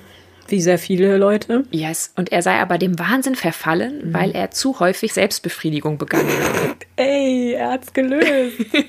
ja. Ist ja logisch, wer kennt es nicht? Also das macht total Sinn. Ich würde sagen, wir können jetzt nach Hause gehen. Finde ich auch. Ich meine, ich finde ja schon schön, dass man früher oft gerne behauptet hat, wer sich zu oft selbst befriedigt, wird blind. Ja, aber du kannst auch zum verrückten Serienmörder werden. Also Vorsicht, ne? Be careful what you touch. ja. Kosminski habe laut McNaughton einen großen Hass auf Frauen gehabt, besonders auf Prostituierte. Okay, und wie kam er darauf? Das wissen wir nicht. Im März 1889 wurde Kosminski nachweislich als geisteskrank in eine Psychiatrie eingewiesen. Mhm. Er wechselte noch mehrfach die betreuende Anstalt und starb auch in einer Psychiatrie 1919. Oh, wow. Mhm. In den mhm. Akten ist aber nicht ersichtlich, wie es Kosminski im Jahre 1888 ging. Später in den Krankenhausakten wird deutlich, dass er schwere Halluzinationen hatte und nicht in der Lage war, ja, sich um sich selbst zu kümmern. Mhm. Und McNaughton kann ihn sich halt unglaublich gut als Täter vorstellen. Ja, passt ja auch gut ins Schema, ne? So ein Ausländer. Der irre ist, genau. Ja. Und es gibt ah. aber auch tatsächlich, und hier wird es jetzt ein bisschen schwieriger, verschiedene Ermittler, die ihn für den Mörder halten, so etwa Anderson und Swanson, mhm. die ihn von einem Zeugen als Mörder identifiziert sahen. Dieser Zeuge, das ist einer von den Männern, die damals, du erinnerst dich vielleicht, bei Catherine Eddowes, die sie an diesem Durchgang sehen. Ja. Mhm. Und einer von denen sagt, er hätte Kosminski dort erkannt und gesehen. Er weigert sich aber, diese Aussage auch öffentlich zu machen, beziehungsweise zu Protokoll zu geben. Und deswegen wurde Kosminski nie angeklagt. Aber es ist überhaupt nicht klar, ob es nicht in den Akten später zu einer Verwechslung zwischen zwei Männern kommt, weil es gibt noch einen anderen Verdächtigen mit einem ähnlichen Namen. Mhm. Und deswegen können wir nicht genau sagen, ob auch Anderson und Swanson sich wiederum auf diesen Kosminski beziehen, auch wenn es auch wahrscheinlich ist. Als Anwohner von Whitechapel hätte er natürlich per se die Möglichkeit ja. gehabt, sich unauffällig durch das Viertel zu bewegen. Mhm. Und er hätte natürlich auch Standortvorteile gehabt. Jedoch macht, finde ich, eine psychische Krankheit noch niemanden automatisch zum Mörder. Ja. Nee. Und bei seiner Einweisung ins Lunatic Asylum von Colney Hatch mhm. wurde er als nicht gewalttätig beschrieben. Ja. Und Kosminskis Vita liefert keinen weiteren Hinweis darauf, warum die Morde gestoppt haben sollen, weil McNaughton ja unterstellt, dass die Morde irgendwie gestoppt haben, weil der Mörder in ein Asylum kam oder in eine Psychiatrie oder starb oder sonst was. Denn Kosminski wird erst Jahre später eingewiesen und damit aus dem Verkehr gezogen. Ja, und außerdem gerade in dem Fall von Catherine Eddowes auch nochmal, die haben das aus der Entfernung gesehen. Ja. Wieder in diesen relativ dunklen Straßen. Ich weiß nicht, ob man das dann so 100%ig sicher sagen kann. Ne? Was tatsächlich aber dann passiert, erst vor wenigen Jahren, nämlich 2019, wird versucht, Kosminski mittels DNA zu überführen. Mhm. Es gibt nämlich einen Schal, der in der Nähe der Leiche von Catherine Eddowes am Mitre gefunden wurde und auf diesem Schal gibt es Flecken, mhm. möglicherweise Blut oder Sperma. Dieser Schal und diese Flecken wurden genanalysiert. Mhm. Über den Vergleich mit Gendatenbanken wollte man versuchen, lebende Nachfahren zu finden und somit einen Rückschluss zu ziehen auf den ursprünglichen Täter. Ha, schwierig. Ja, diese Analyse soll dann zu Nachfahren von Catherine Eddowes und auch zu Nachfahren von, tadam, Aaron Kosminski geführt ja. haben.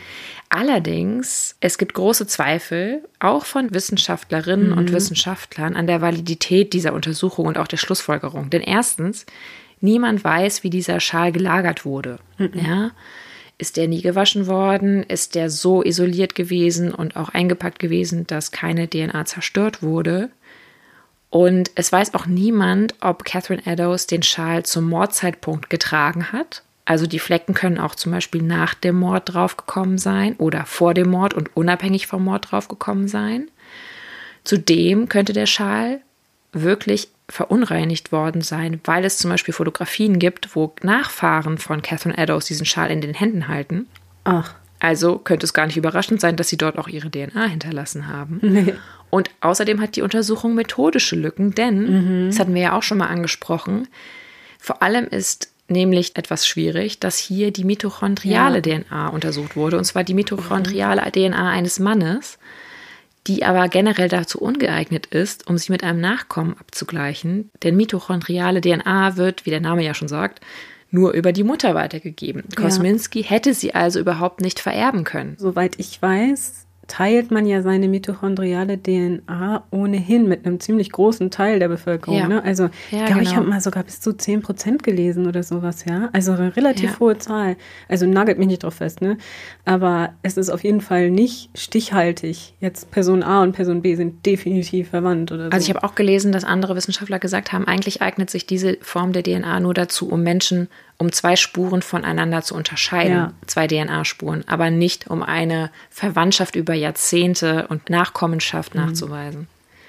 Also von daher bin ich jetzt hier relativ skeptisch. Ja, ich auch. So interessant es auch wäre, über den DNA-Vergleich einen Täter zu greifen. Ich glaube aber, dass Kosminski ein ganz armer Typ war. Das ist wieder so schade, ne? Da ist so ein armer Mensch mit einer Krankheit, den man dann so ja, im Grunde wieder in guter alter viktorianische Tradition ja. äh, dann direkt zum Mörder macht. Das ist ja natürlich auch der These geschuldet, dass man davon ausging, wie auch in der Phrenologie zum Beispiel oder so, mhm. dass wenn du böse bist und ein Mörder bist, dann siehst du so aus, dann ja, machst genau. du solche Dinge. Ja.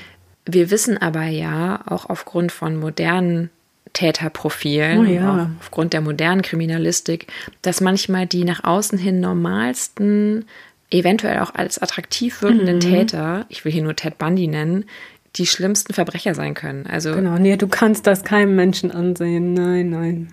kommen wir zum dritten Verdächtigen, den McNaughton hier im Memorandum nennt, mhm. nämlich Michael Ostrock. Mhm. Im Memorandum selber steht nur sehr wenig über ihn und auch darüber hinaus ist wenig über ihn bekannt. Er sei ein verrückter russischer Arzt und Sträfling gewesen. Ich zitiere hier. Okay, klingt ja wild. Und zweifellos ein mörderischer oh, ja, Wahnsinniger. Klar, zweifellos. Er sei Frauen gegenüber gewalttätig gewesen und habe gern ein chirurgisches Messer mit sich geführt. Mhm. Zudem seien seine Vorfahren von der übelsten Sorte. Oh Gott. Äh, ja. So ja. viel zu McNaughtons Memorandum. Und sonst irgendwelche ja. Belege oder so zu dem Herrn? Naja, seitdem das Memorandum bekannt geworden war, hatten sich mehrere Autoren auch mit Ostrock als Verdächtigen auseinandergesetzt. Aha.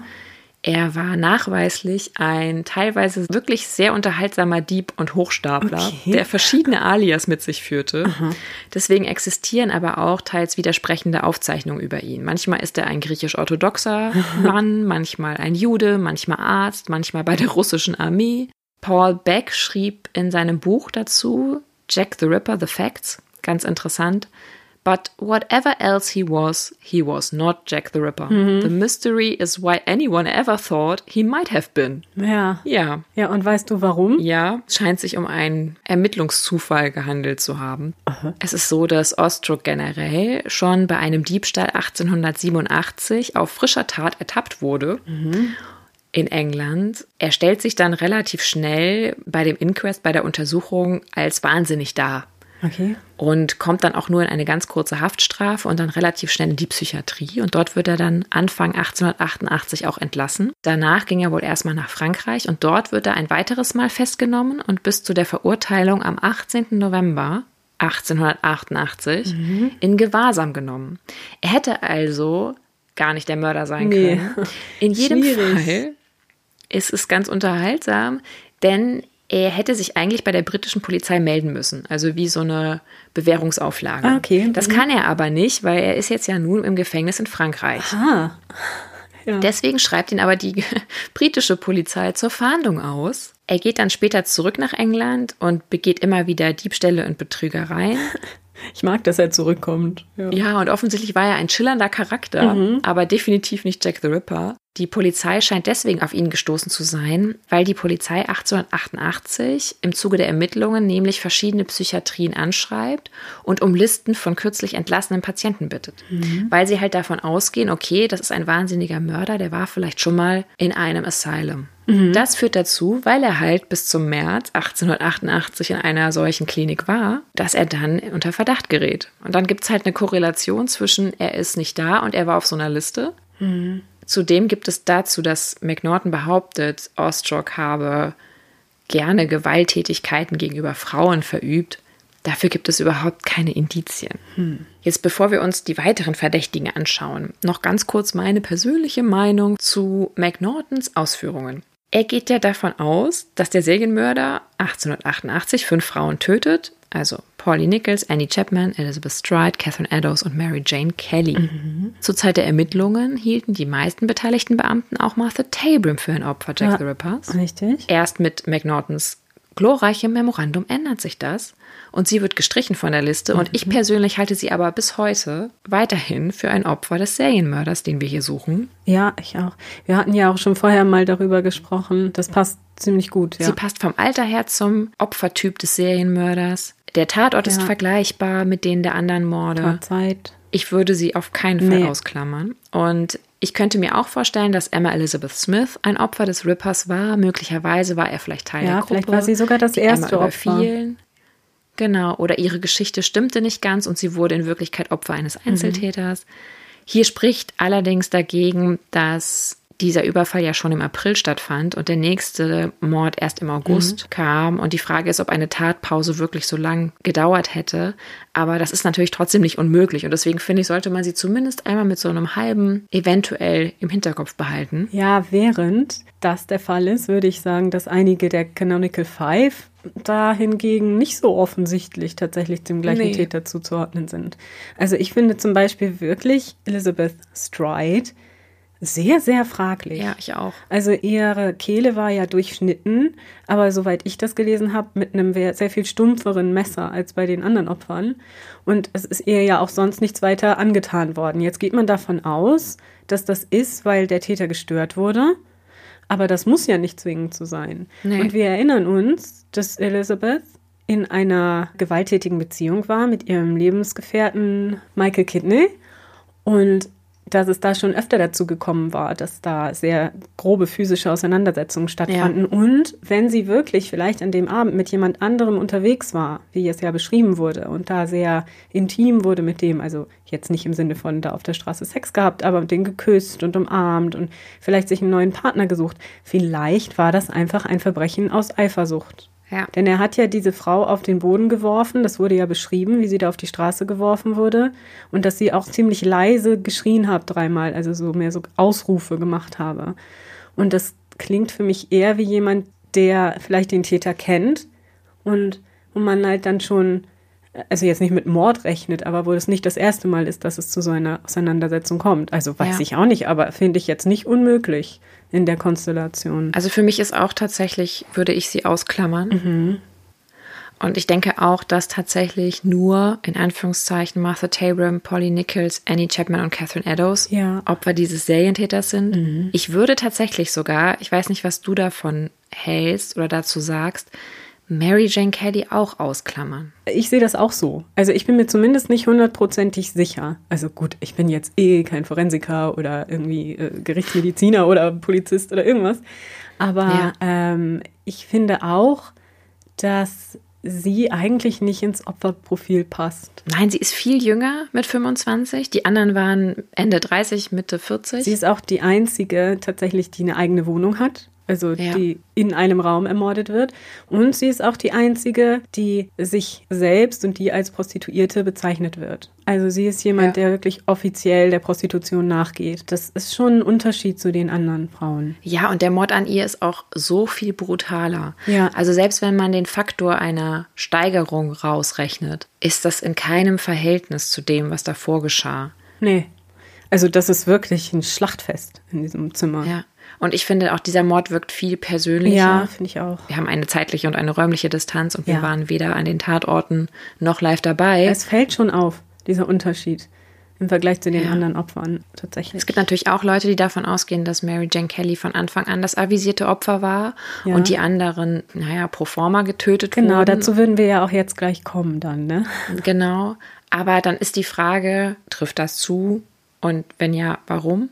Aber für mich ist sie zumindest nicht das Opfer, was ich in dieser Reihe sehen würde. Aber natürlich, wie gesagt, können wir das auch nicht besser belegen als tausende ja. von Büchern, die über den Fall geschrieben wurden vor uns und Podcasts und Dokumentationen und alles.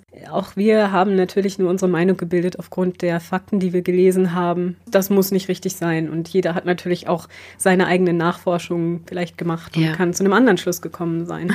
Aber vielleicht sollten wir jetzt nochmal zurückkommen zu den anderen Verdächtigen. Yes, we should. Bevor wir dann ganz am Ende vielleicht nochmal so einen kleinen Rundumschlag machen können. Jedenfalls hattest du ja gerade schon erwähnt, dass äh, es auch möglich sein kann, dass die anderen Morde quasi auch schon so Mary Jane gegolten haben könnten. Und da wäre natürlich wer besser geeignet als ihr Ex-Partner Joseph Barnett. Joseph Barnett war schon damals direkt nach dem Mord von der Polizei verhaftet worden als Tatverdächtiger, aber dann relativ schnell wieder freigelassen worden. Also seine Beteiligung wurde durch die Polizei damals direkt ausgeschlossen. Mhm. Joseph Barnett war 30 Jahre alt zu der Zeit dieser Morde. Er war sein ganzes Leben in London gewesen, in Whitechapel aufgewachsen und arbeitete da eben, wie ich vorhin schon erwähnte, als Träger auf dem Fischmarkt. Die Theorie, dass er vielleicht der Täter gewesen sein könnte, kommt erstmals in den 1970er Jahren wieder auf, nachdem die Polizei ihn ja ausgeschlossen hatte, ursprünglich. Äh, mhm. Und zwar wird es durch Bruce Paley vorgeschlagen und dann von mehreren Autoren in Form verschiedener Artikel in der Zeit zwischen den 70er und 90er Jahren immer wieder aufgearbeitet, in verschiedener Weise diskutiert. Bruce Paley veröffentlichte dann 1995 sein beliebtestes Werk The Simple Truth. Und das ist deswegen so beliebt, weil es wohl sehr detailliert und gut recherchiert ist. Also daran hat auch gar keiner einen Zweifel. Das hat wohl sehr, sehr gute Details und den Fall sehr gut wiedergegeben. Mhm. Die These sagt, wie ich vorhin auch schon angesprochen hatte, dass Barnett von der Prostitution Kellys nicht begeistert gewesen sein soll, die ja wieder eintrat nach seinem Jobverlust, das hatten wir ja auch schon gehört, Ja. und dass er dann auf die Idee kam, ihr durch die Morde Angst zu machen. Lustigerweise kommt das auch hin, zeitlich ungefähr, ne, mit seinem Jobverlust und den ersten Morden, wenn man Martha so ein bisschen rauslässt vielleicht. Aber gut, sogar das könnte noch einigermaßen hinkommen. Aber ich meine, viele Leute haben wahrscheinlich in der Zeit ihren Job verloren, aber egal. Naja, sagen wir so, es ist, finde ich, ein bisschen eine übertriebene Maßnahme, aber Geht so. Aber gut, ne, jeder tut was anderes äh, so. Ja. Dann, jedenfalls, das sei halt der Grund gewesen, dass er diese Frauen aufgesucht habe, äh, um sie umzubringen. Und dann eben Kelly davon abzuhalten, auf die Straße zu gehen. Das hinkt an verschiedenen Stellen, aber dazu kommen wir auch gleich noch mal ganz am Ende. Und dann versucht er das halt immer wieder und er möchte ihr immer weiter Angst machen, steigert sich immer mehr. Er findet aber seine Liebe durch sie nicht mehr erwidert. Ne? Sie äh, hört nicht damit auf, sie gibt es nicht für ihn auf und dann tötet er sie aus unerwiderter Liebe und richtet sie so zu. Was dafür sprechen könnte, dass das so ist, ist, dass seine Beschreibung tatsächlich auch auf viele Augenzeugenberichte passt. Wir hatten aber ja vorhin schon erwähnt, das ist immer ein bisschen schwierig. Ne? ja. Ja, könnte man wahrscheinlich für viele Männer sagen. Es würde auch erklären, warum Kellys Tür verschlossen war, aber das brauchen wir eigentlich gar nicht erklären, denn das passierte ja schon automatisch durch das Schnappschloss. Ja. Es ist etwas, das man immer wieder in der Literatur liest, aber das eigentlich gar keiner Erklärung bedarf. Also das ist tatsächlich gar kein Beweis gegen ihn. Es würde aber erklären, warum die Morde nach ihr aufhörten. Ja. Also warum nichts mehr passierte, denn er hatte ja dann das eigentliche Ziel seiner Aggression oder seiner Liebe dann aus dem Weg geräumt. Und sein Profil, ja, seine Herkunft und seine Persönlichkeit entspricht in vielen Punkten dem Täterprofil, das später vom FBI erstellt wurde. Also da sind ja verschiedene Punkte, unter anderem auch, dass der Täter irgendeine Beeinträchtigung haben sollte, die ihm unangenehm ist und die ihm peinlich ist. Und Joseph Barnett hatte ein Problem mit der Sprache. Das heißt, er musste immer die letzten Worte der Frage wiederholen, wenn er jemandem eine Antwort geben wollte. Also das war so ein, so ein Zwang quasi, so ein zwanghaftes Verhalten, Ja.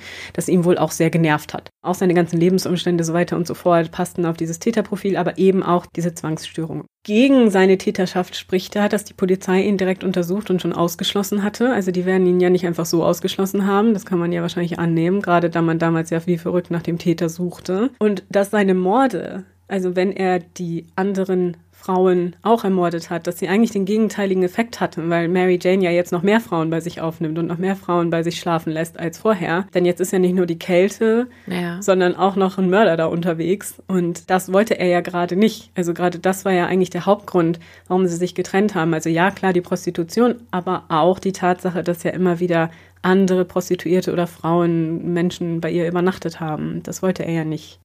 Also seine Täterschaft ist äußerst fraglich und ist eben auch zu der damaligen Zeit nicht mehr angenommen worden, wird aber heute noch teilweise in verschiedenen Werken dann auch kolportiert. Und dann machen wir nämlich direkt mal weiter mit Frederick Bailey Deeming. Und der Typ ist an und für sich sowieso schon spannend. Eigentlich hätte man über den fast mal eine Folge machen können. Jetzt machen wir ihn mal hier so am Rande. Frederick wurde 1842 geboren, war also zum Zeitpunkt der Morde 46 Jahre alt. Man sagte, er habe eine wirklich sehr enge Verbindung zu seiner Mutter gehabt, während er aufgewachsen ist. Und später leidet er dann an einer Persönlichkeitsstörung, denn nach ihrem Tod berichtet er immer wieder, dass sie ihm aus dem Jenseits so Befehle gibt. Also die, ja, also Sehr das gut. ist schon äh, eine ziemlich offensichtliche, ja, eine Form von Persönlichkeitsstörung oder irgendeine Erkrankung, die er da hat. Er lebte an verschiedenen Orten in seinem Leben, immer mal wieder woanders, in Australien, Südafrika, England, überall ist er herumgekommen. 1891 lebte er in Liverpool mit seiner Frau und vier Kindern. Die Frau und die Kinder sind dann irgendwann, werden sie nicht mehr gesehen. Er reist nach Australien oder zieht nach Australien, geht also weg. Und irgendwann, 1892, verhaftet ihn dann die Polizei in Perth, weil auch seine zweite Frau, die er nun mittlerweile geheiratet hat, in Perth verschwunden ist. Und bei den Untersuchungen findet die Polizei sowohl in Perth unter seinen Bodendielen in seinem Haus seine tote Frau, als auch in dem Haus in Liverpool, in dem er gewohnt hatte, seine Frau und seine vier Kinder. Ups. Alle mit durchschnittener Kehle. Oh. Die Presse, die das mitbekommt, dass er nun in Australien verhaftet und dann später im selben Jahr 1892 auch gehängt wurde, Ja. springt natürlich sofort darauf auf und man behauptet schnell, dass er 1888 in Whitechapel gesehen worden sei. Aha. Aber dafür gibt es keine Beweise außer Zeitungsartikeln.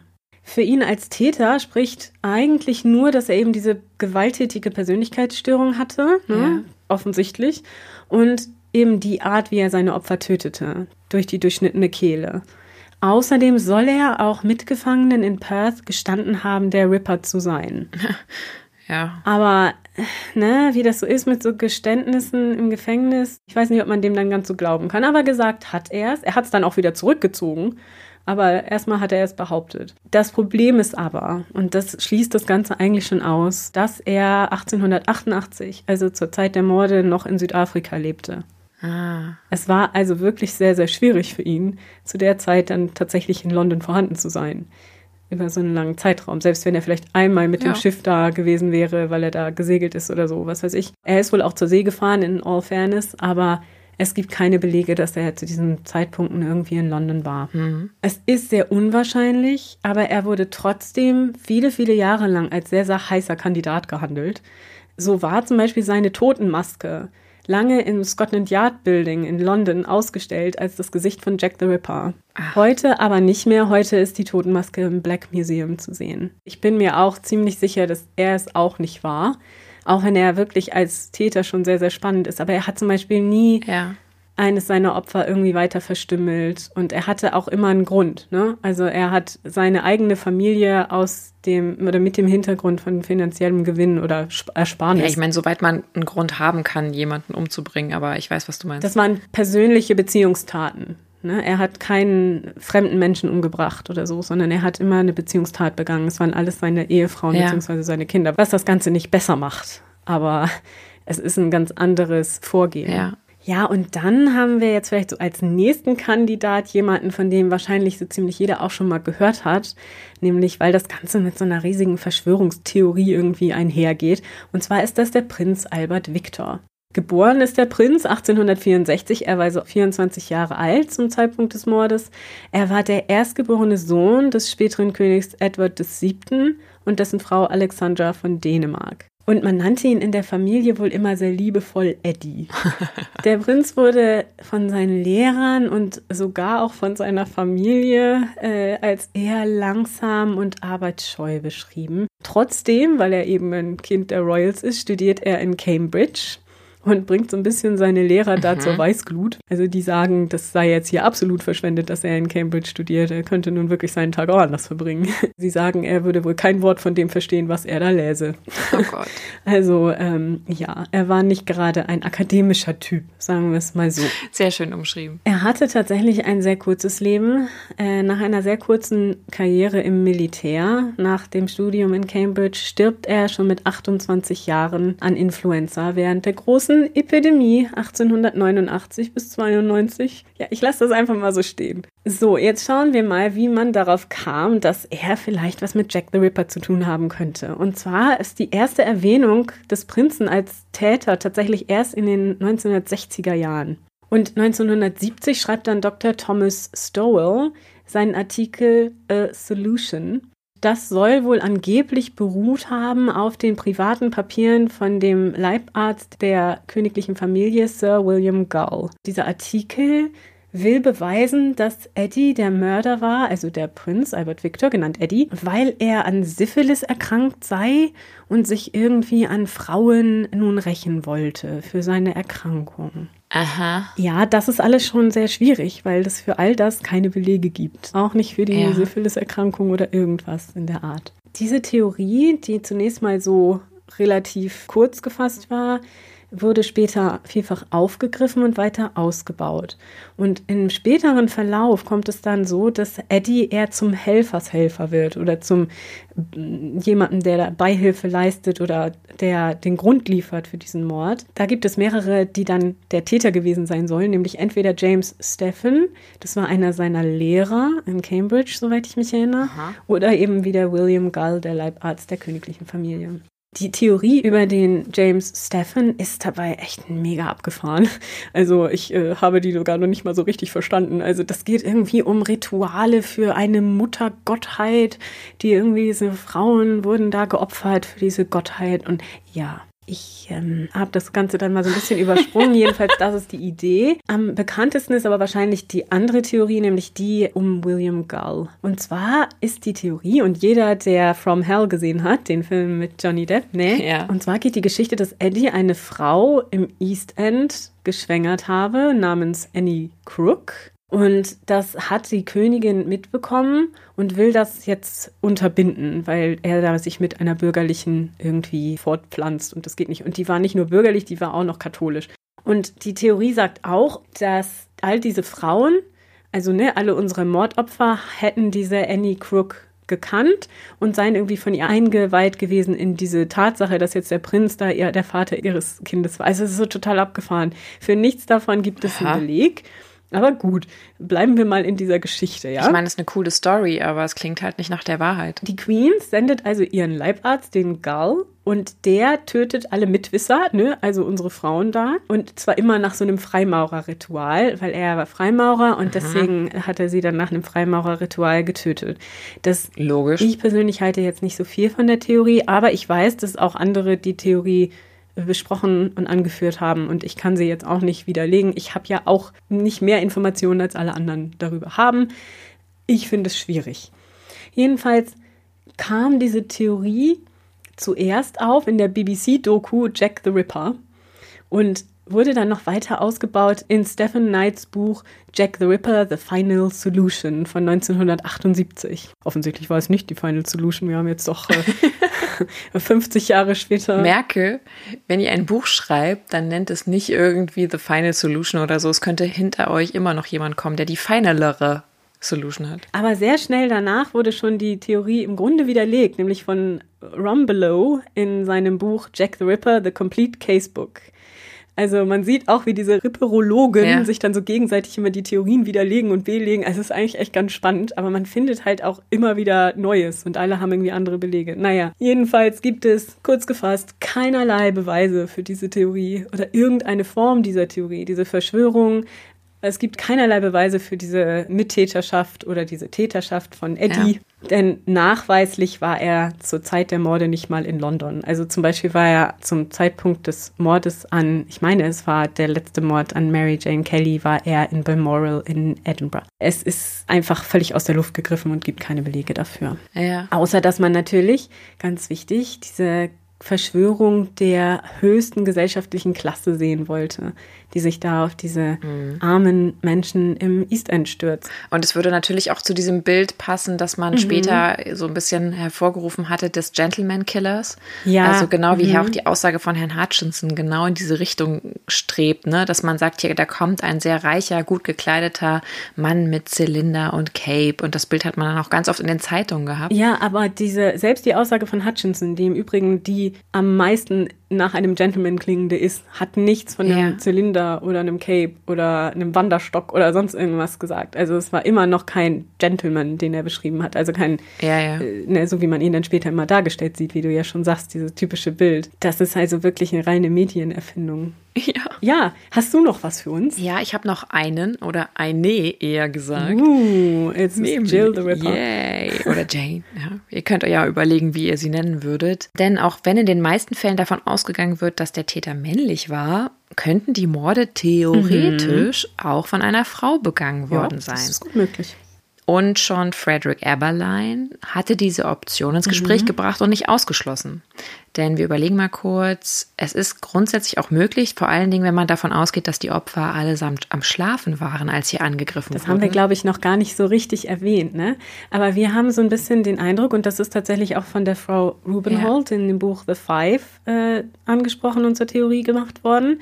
Das haben wir besprochen und finden das tatsächlich sehr gut nachvollziehbar. Auch aufgrund der Fakten, ne, die wir jetzt hier so für uns rausgefunden haben bei unserer Recherche, die, wie ihr ja merkt, ziemlich äh, gründlich war, aber sicherlich nicht alles abdecken kann.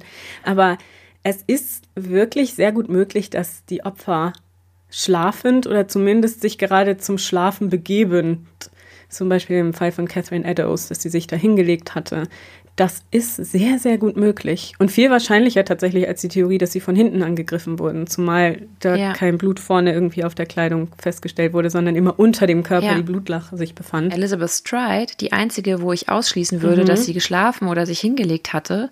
Der Boden, wir erinnern uns, war komplett durchnässt und durchweicht und schlammig. Und da hätte sich niemand genau. freiwillig genau. draufgelegt, der es nicht muss.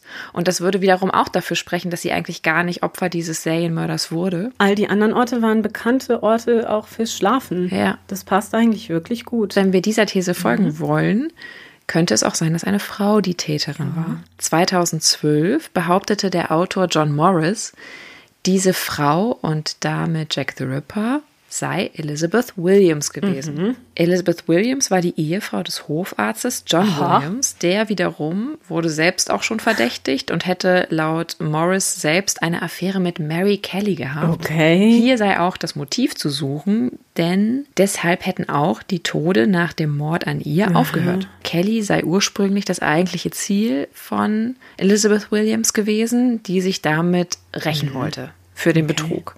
Und ihre Motive über alles hinaus seien Unfruchtbarkeit und Eifersucht gewesen. Daher hätte sie auch vornehmlich die Unterleibe verstümmelt und auch die mhm. Gebärmütter entfernt. Laut Morris spräche generell für eine Frau als Täterin, dass keins der Opfer vergewaltigt oder auch naja. sexuell missbraucht wurde. Das finde ich ist aber nee. jetzt nicht unbedingt ein sehr stichhaltiges nee. Argument. Und auch, dass man, ähm, ich glaube, es war der Tatort von Catherine Eddowes, Damenstiefelknöpfe im Blut am Tatort fand. Aber die können zum Beispiel auch aus Catherine Eddowes ja. Tasche stammen, die sie vielleicht gesammelt hat. Also auch das muss noch nicht auf eine Frau hindeuten. Und auch, dass die Sachen, jetzt kommt, finde ich, das beste Indiz, die Sachen manchmal der Opfer seien sehr weiblich angeordnet Wie worden. Wie ordnet man denn etwas weiblich an? Ja, ich wollte gerade sagen, ich habe keine Ahnung, was er uns damit sagen will, aber in jedem Fall halte ich das nicht für sehr stichhaltig. Äh, also nee. diese Argumente sind für mich keine nee. Argumente. Grundsätzlich würde ich aber nicht ausschließen, dass ja, auch eine Frau hier die Täterin stimmt. ist. Und das wäre auch die allerbeste Tarnung gewesen, ne? Ja. Also das hätte keiner vermutet. Und bei Mary Jane Kelly zum Beispiel, also falls sie jetzt dann doch Opfer des gleichen Täters, der Täterin geworden wäre, dann wäre auch das möglich. Sie hat ja öfter jemanden bei sich übernachten lassen. Also ja, und du hast ja auch gesagt, dass diese Frauen sich oft ja. sehr gut geholfen haben mhm. gegenseitig. Und man kann zum Beispiel auch zwischen einigen der Opfern eine Verbindung herstellen, insofern, als dass sie wohl alle mal in der Dorset Street gewohnt haben oder zumindest zeitweise übernachtet haben. Und es könnte ja sein, ne, dass darüber der Täter oder die Täterin die anderen Opfer Ja, kannte. das ist sehr gut möglich, ja. ja nun war die Dorset ja. Street natürlich auch die schlimmste, aber auch mit die billigste Straße, ne? so mit der Flower and Dean Street mhm. zusammen, was ja. halt auch einfach, weil unsere Opfer halt leider alle sehr tragische Gestalten waren, die halt dann auch früher oder später alle mal in diesem ja in dieser sehr, sehr schlechten Gegend landeten. Aber das schließt natürlich nicht aus, dass die sich kannten. Also natürlich wird man sich auch gekannt haben. Ja. Dass es jemand war, der vielleicht alle Opfer kannte, muss aber nicht so sein. Ich meine, generell ist es ja bei einem Serientäter sehr, sehr schwierig, ihn zu finden. Und das ist auch das größte Problem neben dem offensichtlichen, dass es nun mal ein Serienmörder mhm. ist. Denn es gibt ja oft oder meistens keine persönliche Beziehung zwischen dem Täter Richtig. und den Opfern. Und das ist für die Ermittlung natürlich ungleich schwerer, als wenn du eine häusliche Gewaltsituation hast, wo klar ist, ein Teil des Hausstandes hat den Tod oder das Verbrechen mhm. begangen. Und hier ist es nun ganz schwer, vor allem wenn du zu der Zeit mit Ermittlungsmethoden arbeiten musst, die noch nicht auf DNA oder Fingerabdrücke oder andere forensische Methoden zugreifen können, wie wir das jetzt heute haben. Ja. Also das macht es natürlich nicht unmöglich, einen solchen Täter zu finden, aber viel, viel schwieriger. Und das ist halt auch einfach alles so sehr erschwert worden, weil es schon gleich diese unfassbare Aufmerksamkeit der Medien auf sich zog, die ja auch ja. so viel einfach verändert haben, zwar wirklich verändert haben in der Wahrnehmung der Menschen über diese Fälle. Aber wir unterbrechen uns ständig. Ich habe nämlich noch jemand. ja, wir haben noch zwei. Zum einen ist es der James Maybrick. Und da will ich jetzt gar nicht zu viel auf die Hintergrundgeschichte eingehen, denn der gute Herr Maybrick, beziehungsweise sein verfrühter Tod, steht noch auf meiner Liste für einen weiteren Fall. Denn der Herr Maybrick ist selbst Opfer eines Mordes geworden. Man sagt ihm nun nach, dass er zuvor tatsächlich Jack the Ripper war. Und zwar war James Maybrick, nun noch ein bisschen Hintergrund, ein Baumwollhändler aus Liverpool. Er war 1838 geboren. Das heißt, er war zum Zeitpunkt der Morde 50 Jahre alt. Das entspricht jetzt so gar keinen Zeugenaussagen. Aber gut, das heißt jetzt auch nichts weiter, ne? weil wir haben ja schon gehört, kann ja auch mal sich irren. Wie gesagt, eigentlich hauptsächlich berühmt ist er für seinen eigenen unrühmlichen Tod, aber davon werden wir noch ein andermal hören. Nun ist es so, dass 1992 so aus dem Nichts auf mysteriöse Weise ein Tagebuch von James Maybrick auftauchte und dieses Finden des Tagebuchs und diese Verarbeitung und die Erforschung ist an sich schon eine mega spannende Geschichte. ist schon so ein Krimi für sich. Aber wir haben dafür keine Zeit. Deswegen müsst ihr mir jetzt mal vertrauen, wenn ich euch sage, das ist wirklich schon alleine so eine Räuberpistole. Aber jedenfalls berichtet der Autor dieses Tagebuches, er habe seine Frau, die er in dem Tagebuch Schlampe oder Hure nennt, in okay. Liverpool. Quite nice. Ja, sehr nice. In Liverpool im Whitechapel District, da gab es auch einen, beim Fremdgehen erwischt. Die Wut darüber habe ihn dann zu den Whitechapel-Morden getrieben. Aha. Er beschreibt in dem Tagebuch die Morde sehr ausschweifend und das Buch endet mit den Worten I give my name, that all know me, so history do tell, what love can do to a gentleman born. Yours truly, Jack the Ripper. Ja, nun ist es aber so, so schön das auch alles ist, also nee, im Rahmen dieses Ganzen, ist die Herkunft und die Authentizität des Tagebuches tatsächlich sehr umstritten. Ne? Experten bestätigten zwar, dass das Buch aus der späten viktorianischen Zeit stammen könnte, also das physische Buch selbst. Weitere Untersuchungen wären aber nötig, um zu bestätigen, ob die tatsächlich, also ob es tatsächlich beschrieben wurde und ob die, Zeit, also die Sprache und so weiter tatsächlich aus dieser Zeit stammt. Ah, also es müsste okay. man dann nochmal genauer untersuchen lassen von Experten. Mhm. Ich glaube, das ist teilweise auch schon gemacht worden.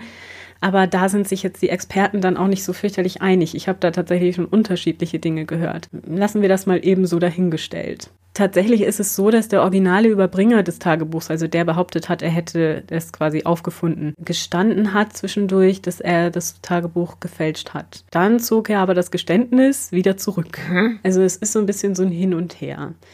Auch ist es so, dass die im Buch beschriebenen Details der Morde nicht alle korrekt sind und oft sehr übertrieben. Und ich würde da jetzt mal sagen, das liegt vielleicht an der Berichterstattung der Presse. Ne? Ja. Dass derjenige, der dieses Tagebuch verfasst hat, sein Wissen über die Morde aus der Presse der damaligen Zeit nahm. Mhm. Wir hatten ja schon gelernt, dass das alles äh, sehr übertrieben dargestellt war, obwohl es gar nicht nötig war, das noch zu übertreiben. Ja, und auch nicht immer stimmte, ne? Genau, genau. Und da ist eben so, sind so gewisse Hinweise, dass da jemand nicht tatsächlich am Tatort war sondern dass er das auch von irgendwo anders gehört hatte. Dann taucht 1993, also kurze Zeit später, eine goldene Taschenuhr auf, auf deren Innenseite die Initialen von den Canonical Five eingraviert sind, ne? Mhm. sowie J. Maybrick und I am Jack. Okay. Also das war da alles so eingeritzt.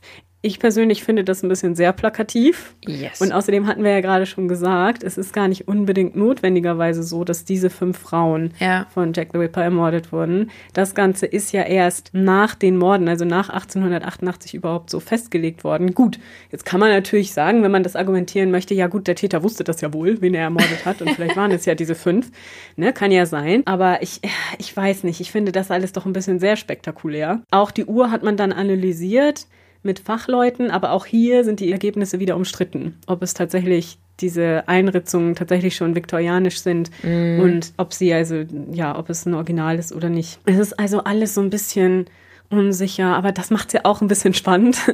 Also diese ganze Geschichte um James Maybrick ist so, steht noch so ein bisschen in den Sternen. Es wird auch tatsächlich heute noch immer so ein bisschen erforscht. Also da muss man so ein bisschen die Augen offen halten, was da jetzt noch so kommt. Mhm. Aber es ist natürlich auch da so, dass diejenigen, die dieser Theorie sehr anhängen, auch sehr viel da reinlegen, diese Theorie ja, dann auch zu belegen. Ne? Und wo wir gerade davon sprechen, diejenigen, die an diese Theorie glauben, legen sehr viel darauf Wert, das zu belegen, erwähnen wir als letztes vielleicht nochmal Walter Sickert als Verdächtigen der Jack the Ripper-Morde. Also das Buch ist ja tatsächlich ganz nett von der Frau Patricia Cornwell.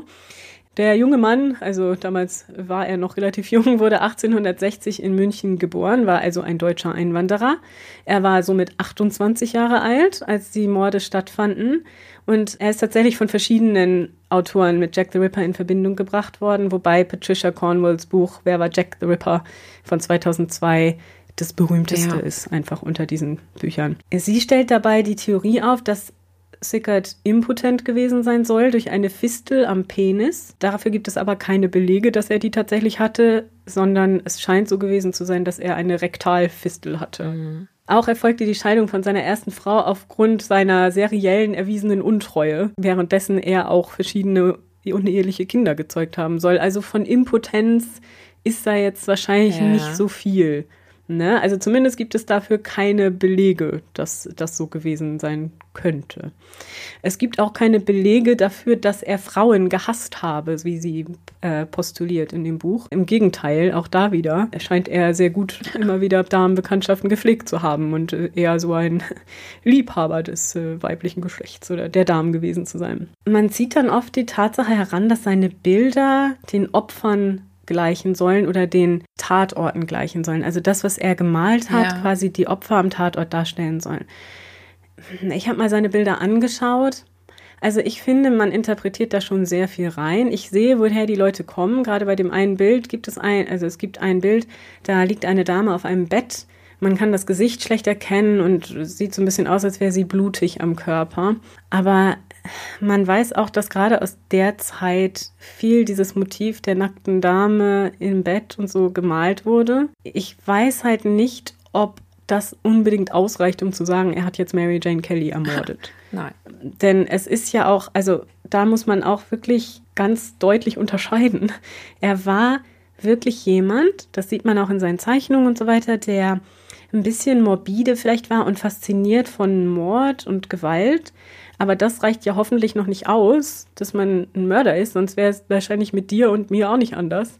Also, ja. Und äh, euch da draußen. Denn wir haben ja alle eine gewisse Faszination wahrscheinlich für diese Fälle und das, das betrifft einen irgendwie ja. oder man setzt sich irgendwie damit auseinander und der eine malt vielleicht das dann, weil er ein Maler ist oder gerne malt und der andere macht einen Podcast drüber. Ich weiß nicht, ich denke nicht, dass das ausreicht, um zu sagen, Nein, dass er jetzt wirklich nicht. der Täter war. Und das ist ja offensichtlich keine Faszination, die er alleine hat, sondern die auch viele seiner Zeitgenossen Nein. hatten. Sonst wären die Leute auch nicht so wild auf diese Artikel und Zeitungsberichte ja. gewesen. Und außerdem wurden auch die Tatortfotos zum Beispiel von Mary Jane Kelly später veröffentlicht. Ja. Das heißt, es war durchaus möglich, die auch gesehen zu haben. Ja. Die anderen Frauen wurden gar nicht am Tatort fotografiert. Ja. Also wenn er ihre quasi ihre toten Gesichter gemalt haben sollte, wovon ich nicht überzeugt bin, aber sollte er das, hat er sie ja auch nicht vom Tatort, sondern das sind dann die Autopsiefotos. Ja, also ich finde nicht, dass es dafür Belege gibt, aber auch da natürlich, ich bin. Also außer er war der Mörder und er war am Tatort. Ja, aber die Bilder, die er gemalt hat, sind ja quasi die Gesichter der Autopsiefotos, nicht davor. Also man sagt, die haben Ähnlichkeit mit den Fotos, die man kennt. Ah, okay. Das, jetzt verstehe ich es. Okay. I got it. Außer das von Mary Jane Kelly, aber da kennt man ja auch logischerweise kein Foto, weil sie kein Gesicht hat. Ja, klar, und das macht natürlich keinen Sinn, weil der richtige Mörder hätte ja nie die Autopsiefotos als Vorlage nehmen genau. müssen, äh, sondern hätte ja sofort den Zustand nehmen müssen, in dem er die, die Tote zurückgelassen hat. Und selbst das Weißt du, da ist ja auch immer noch so ein, so ein Stück weit äh, Fantasie vielleicht möglich, ja. dass man sich das vorstellt, wie das ausgesehen hat oder so. Wie gesagt, er war sicherlich morbide. Es gibt da Zeichnungen von ihm, wo Frau erstochen wird und so. Das ist schon ein bisschen morbide, was er da gemacht hat. Aber ich finde nicht, dass das jetzt unbedingt ein Beleg dafür ist. Außerdem ist einfach wirklich das Totschlagargument, dass er zu dem Zeitpunkt der meisten Morde gar nicht in England war, sondern nachweislich in Frankreich, was wir aus Briefen seiner Verwandten und so weiter erschließen können. Aber das macht natürlich Patricia Cornwalls Beweisführung ziemlich dünn. Ehrlich gesagt. Ja, ja, in der Tat. Mhm. Aber sie behauptet natürlich in ihrem Buch, dass das alles anders läge. Ja. Genau das meine ich damit. Wenn man nur das eine Buch eines Ripperologen liest, dann klingt die Beweisführung immer sehr, sehr stichhaltig. Es wird erst dann ein bisschen fragwürdig, wenn man sich nochmal die ganzen Details vielleicht genauer anschaut. Ne? Es ist halt einfach wirklich so, dass wir bis heute nicht wissen, wer der Täter war. Ja. Jedenfalls hat Cornwall dann auch noch angestrengt, die DNA von den Briefumschlägen der Ripperbriefe, weißt du, dieser ähm, Dear Boss Letters, ja. mit der DNA von Sickert zu vergleichen. Aber da ist ja schon ein Gedankenfehler. Ne? Wir merken es selbst. Die Briefe sind ja wahrscheinlich gar nicht vom Ripper. Und wenn es so ist, dass es wirklich seine DNA ist, was sie behauptet, also sie behauptet, seine DNA irgendwie auf diesen Briefen habe nachweisen können und so weiter, kann ich jetzt nicht zu sagen, kann durchaus sein. Selbst dann wäre er ja immer noch nicht der Ripper. Ja. Dann wäre er ein Ripper-Brief-Hoaxer. was übrigens auch spannend wäre. Das klingt aber natürlich nicht so glamourös. Nee, natürlich nicht. Aber fände ich jetzt persönlich auch total spannend, mal zu gucken, wer eigentlich diese Briefe gefälscht hat und warum und so. Also es ist schon ähm, auch cool. Aber das wäre halt das Einzige, was sie damit bewiesen haben würde. Ja. Und er ist dann auch tatsächlich erst in den 1940er Jahren verstorben. Also auch das hatte er eigentlich keinen Grund dann aufzuhören. Ja, genau. Ich denke mal, Walter Sickert ist auch eher ein unwahrscheinlicher Kandidat für unseren Report. Das denke ich auch.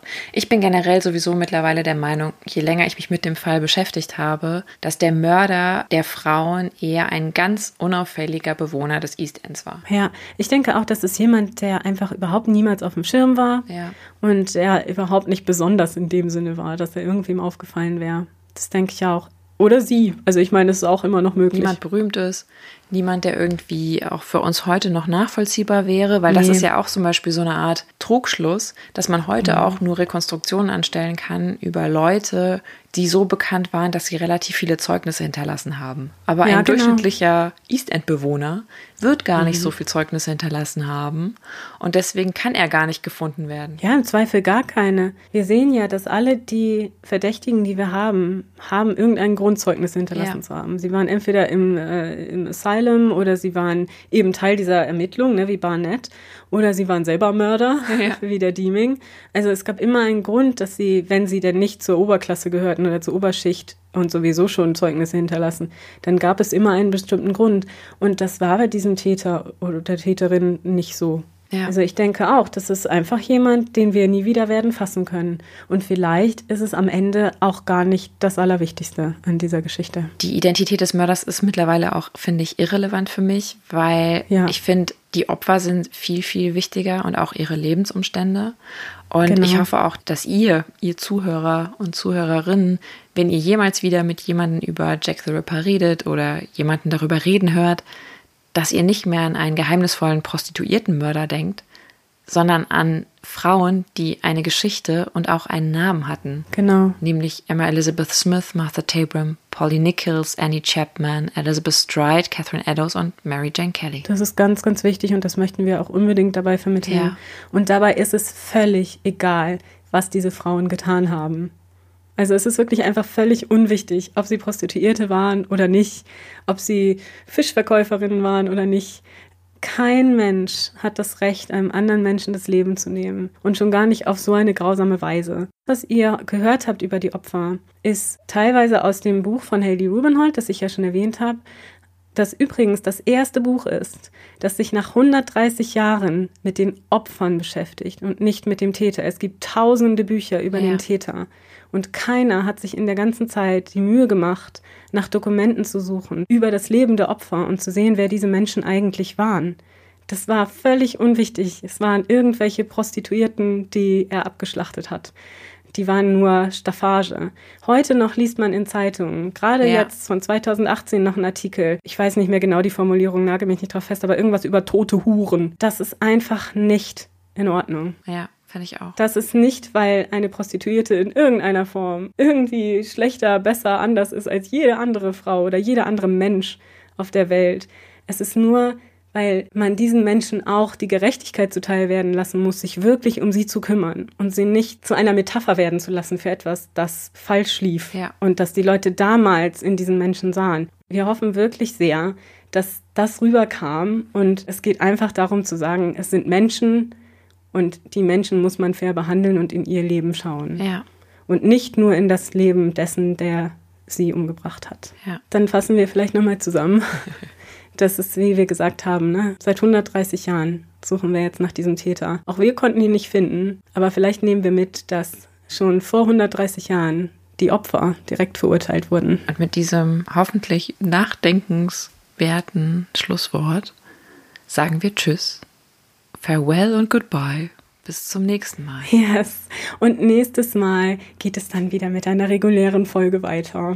Denn wir sind jetzt emotional fertig. Das war für uns wirklich auch emotional. It was a rough ride. Ja, wir haben auch so viel gelernt Ja. darüber und ähm, wir hoffen wirklich, dass euch das gefallen hat und dass ihr auch noch was mitgenommen habt, das ihr vielleicht auch noch nicht wusstet. Ja. Ja, in dem Sinne freuen wir uns darauf, wenn ihr nächstes Mal wieder dabei seid bei uns. Und wir bedanken uns ganz herzlich für eure Geduld über fünf Stunden Jack the Ripper.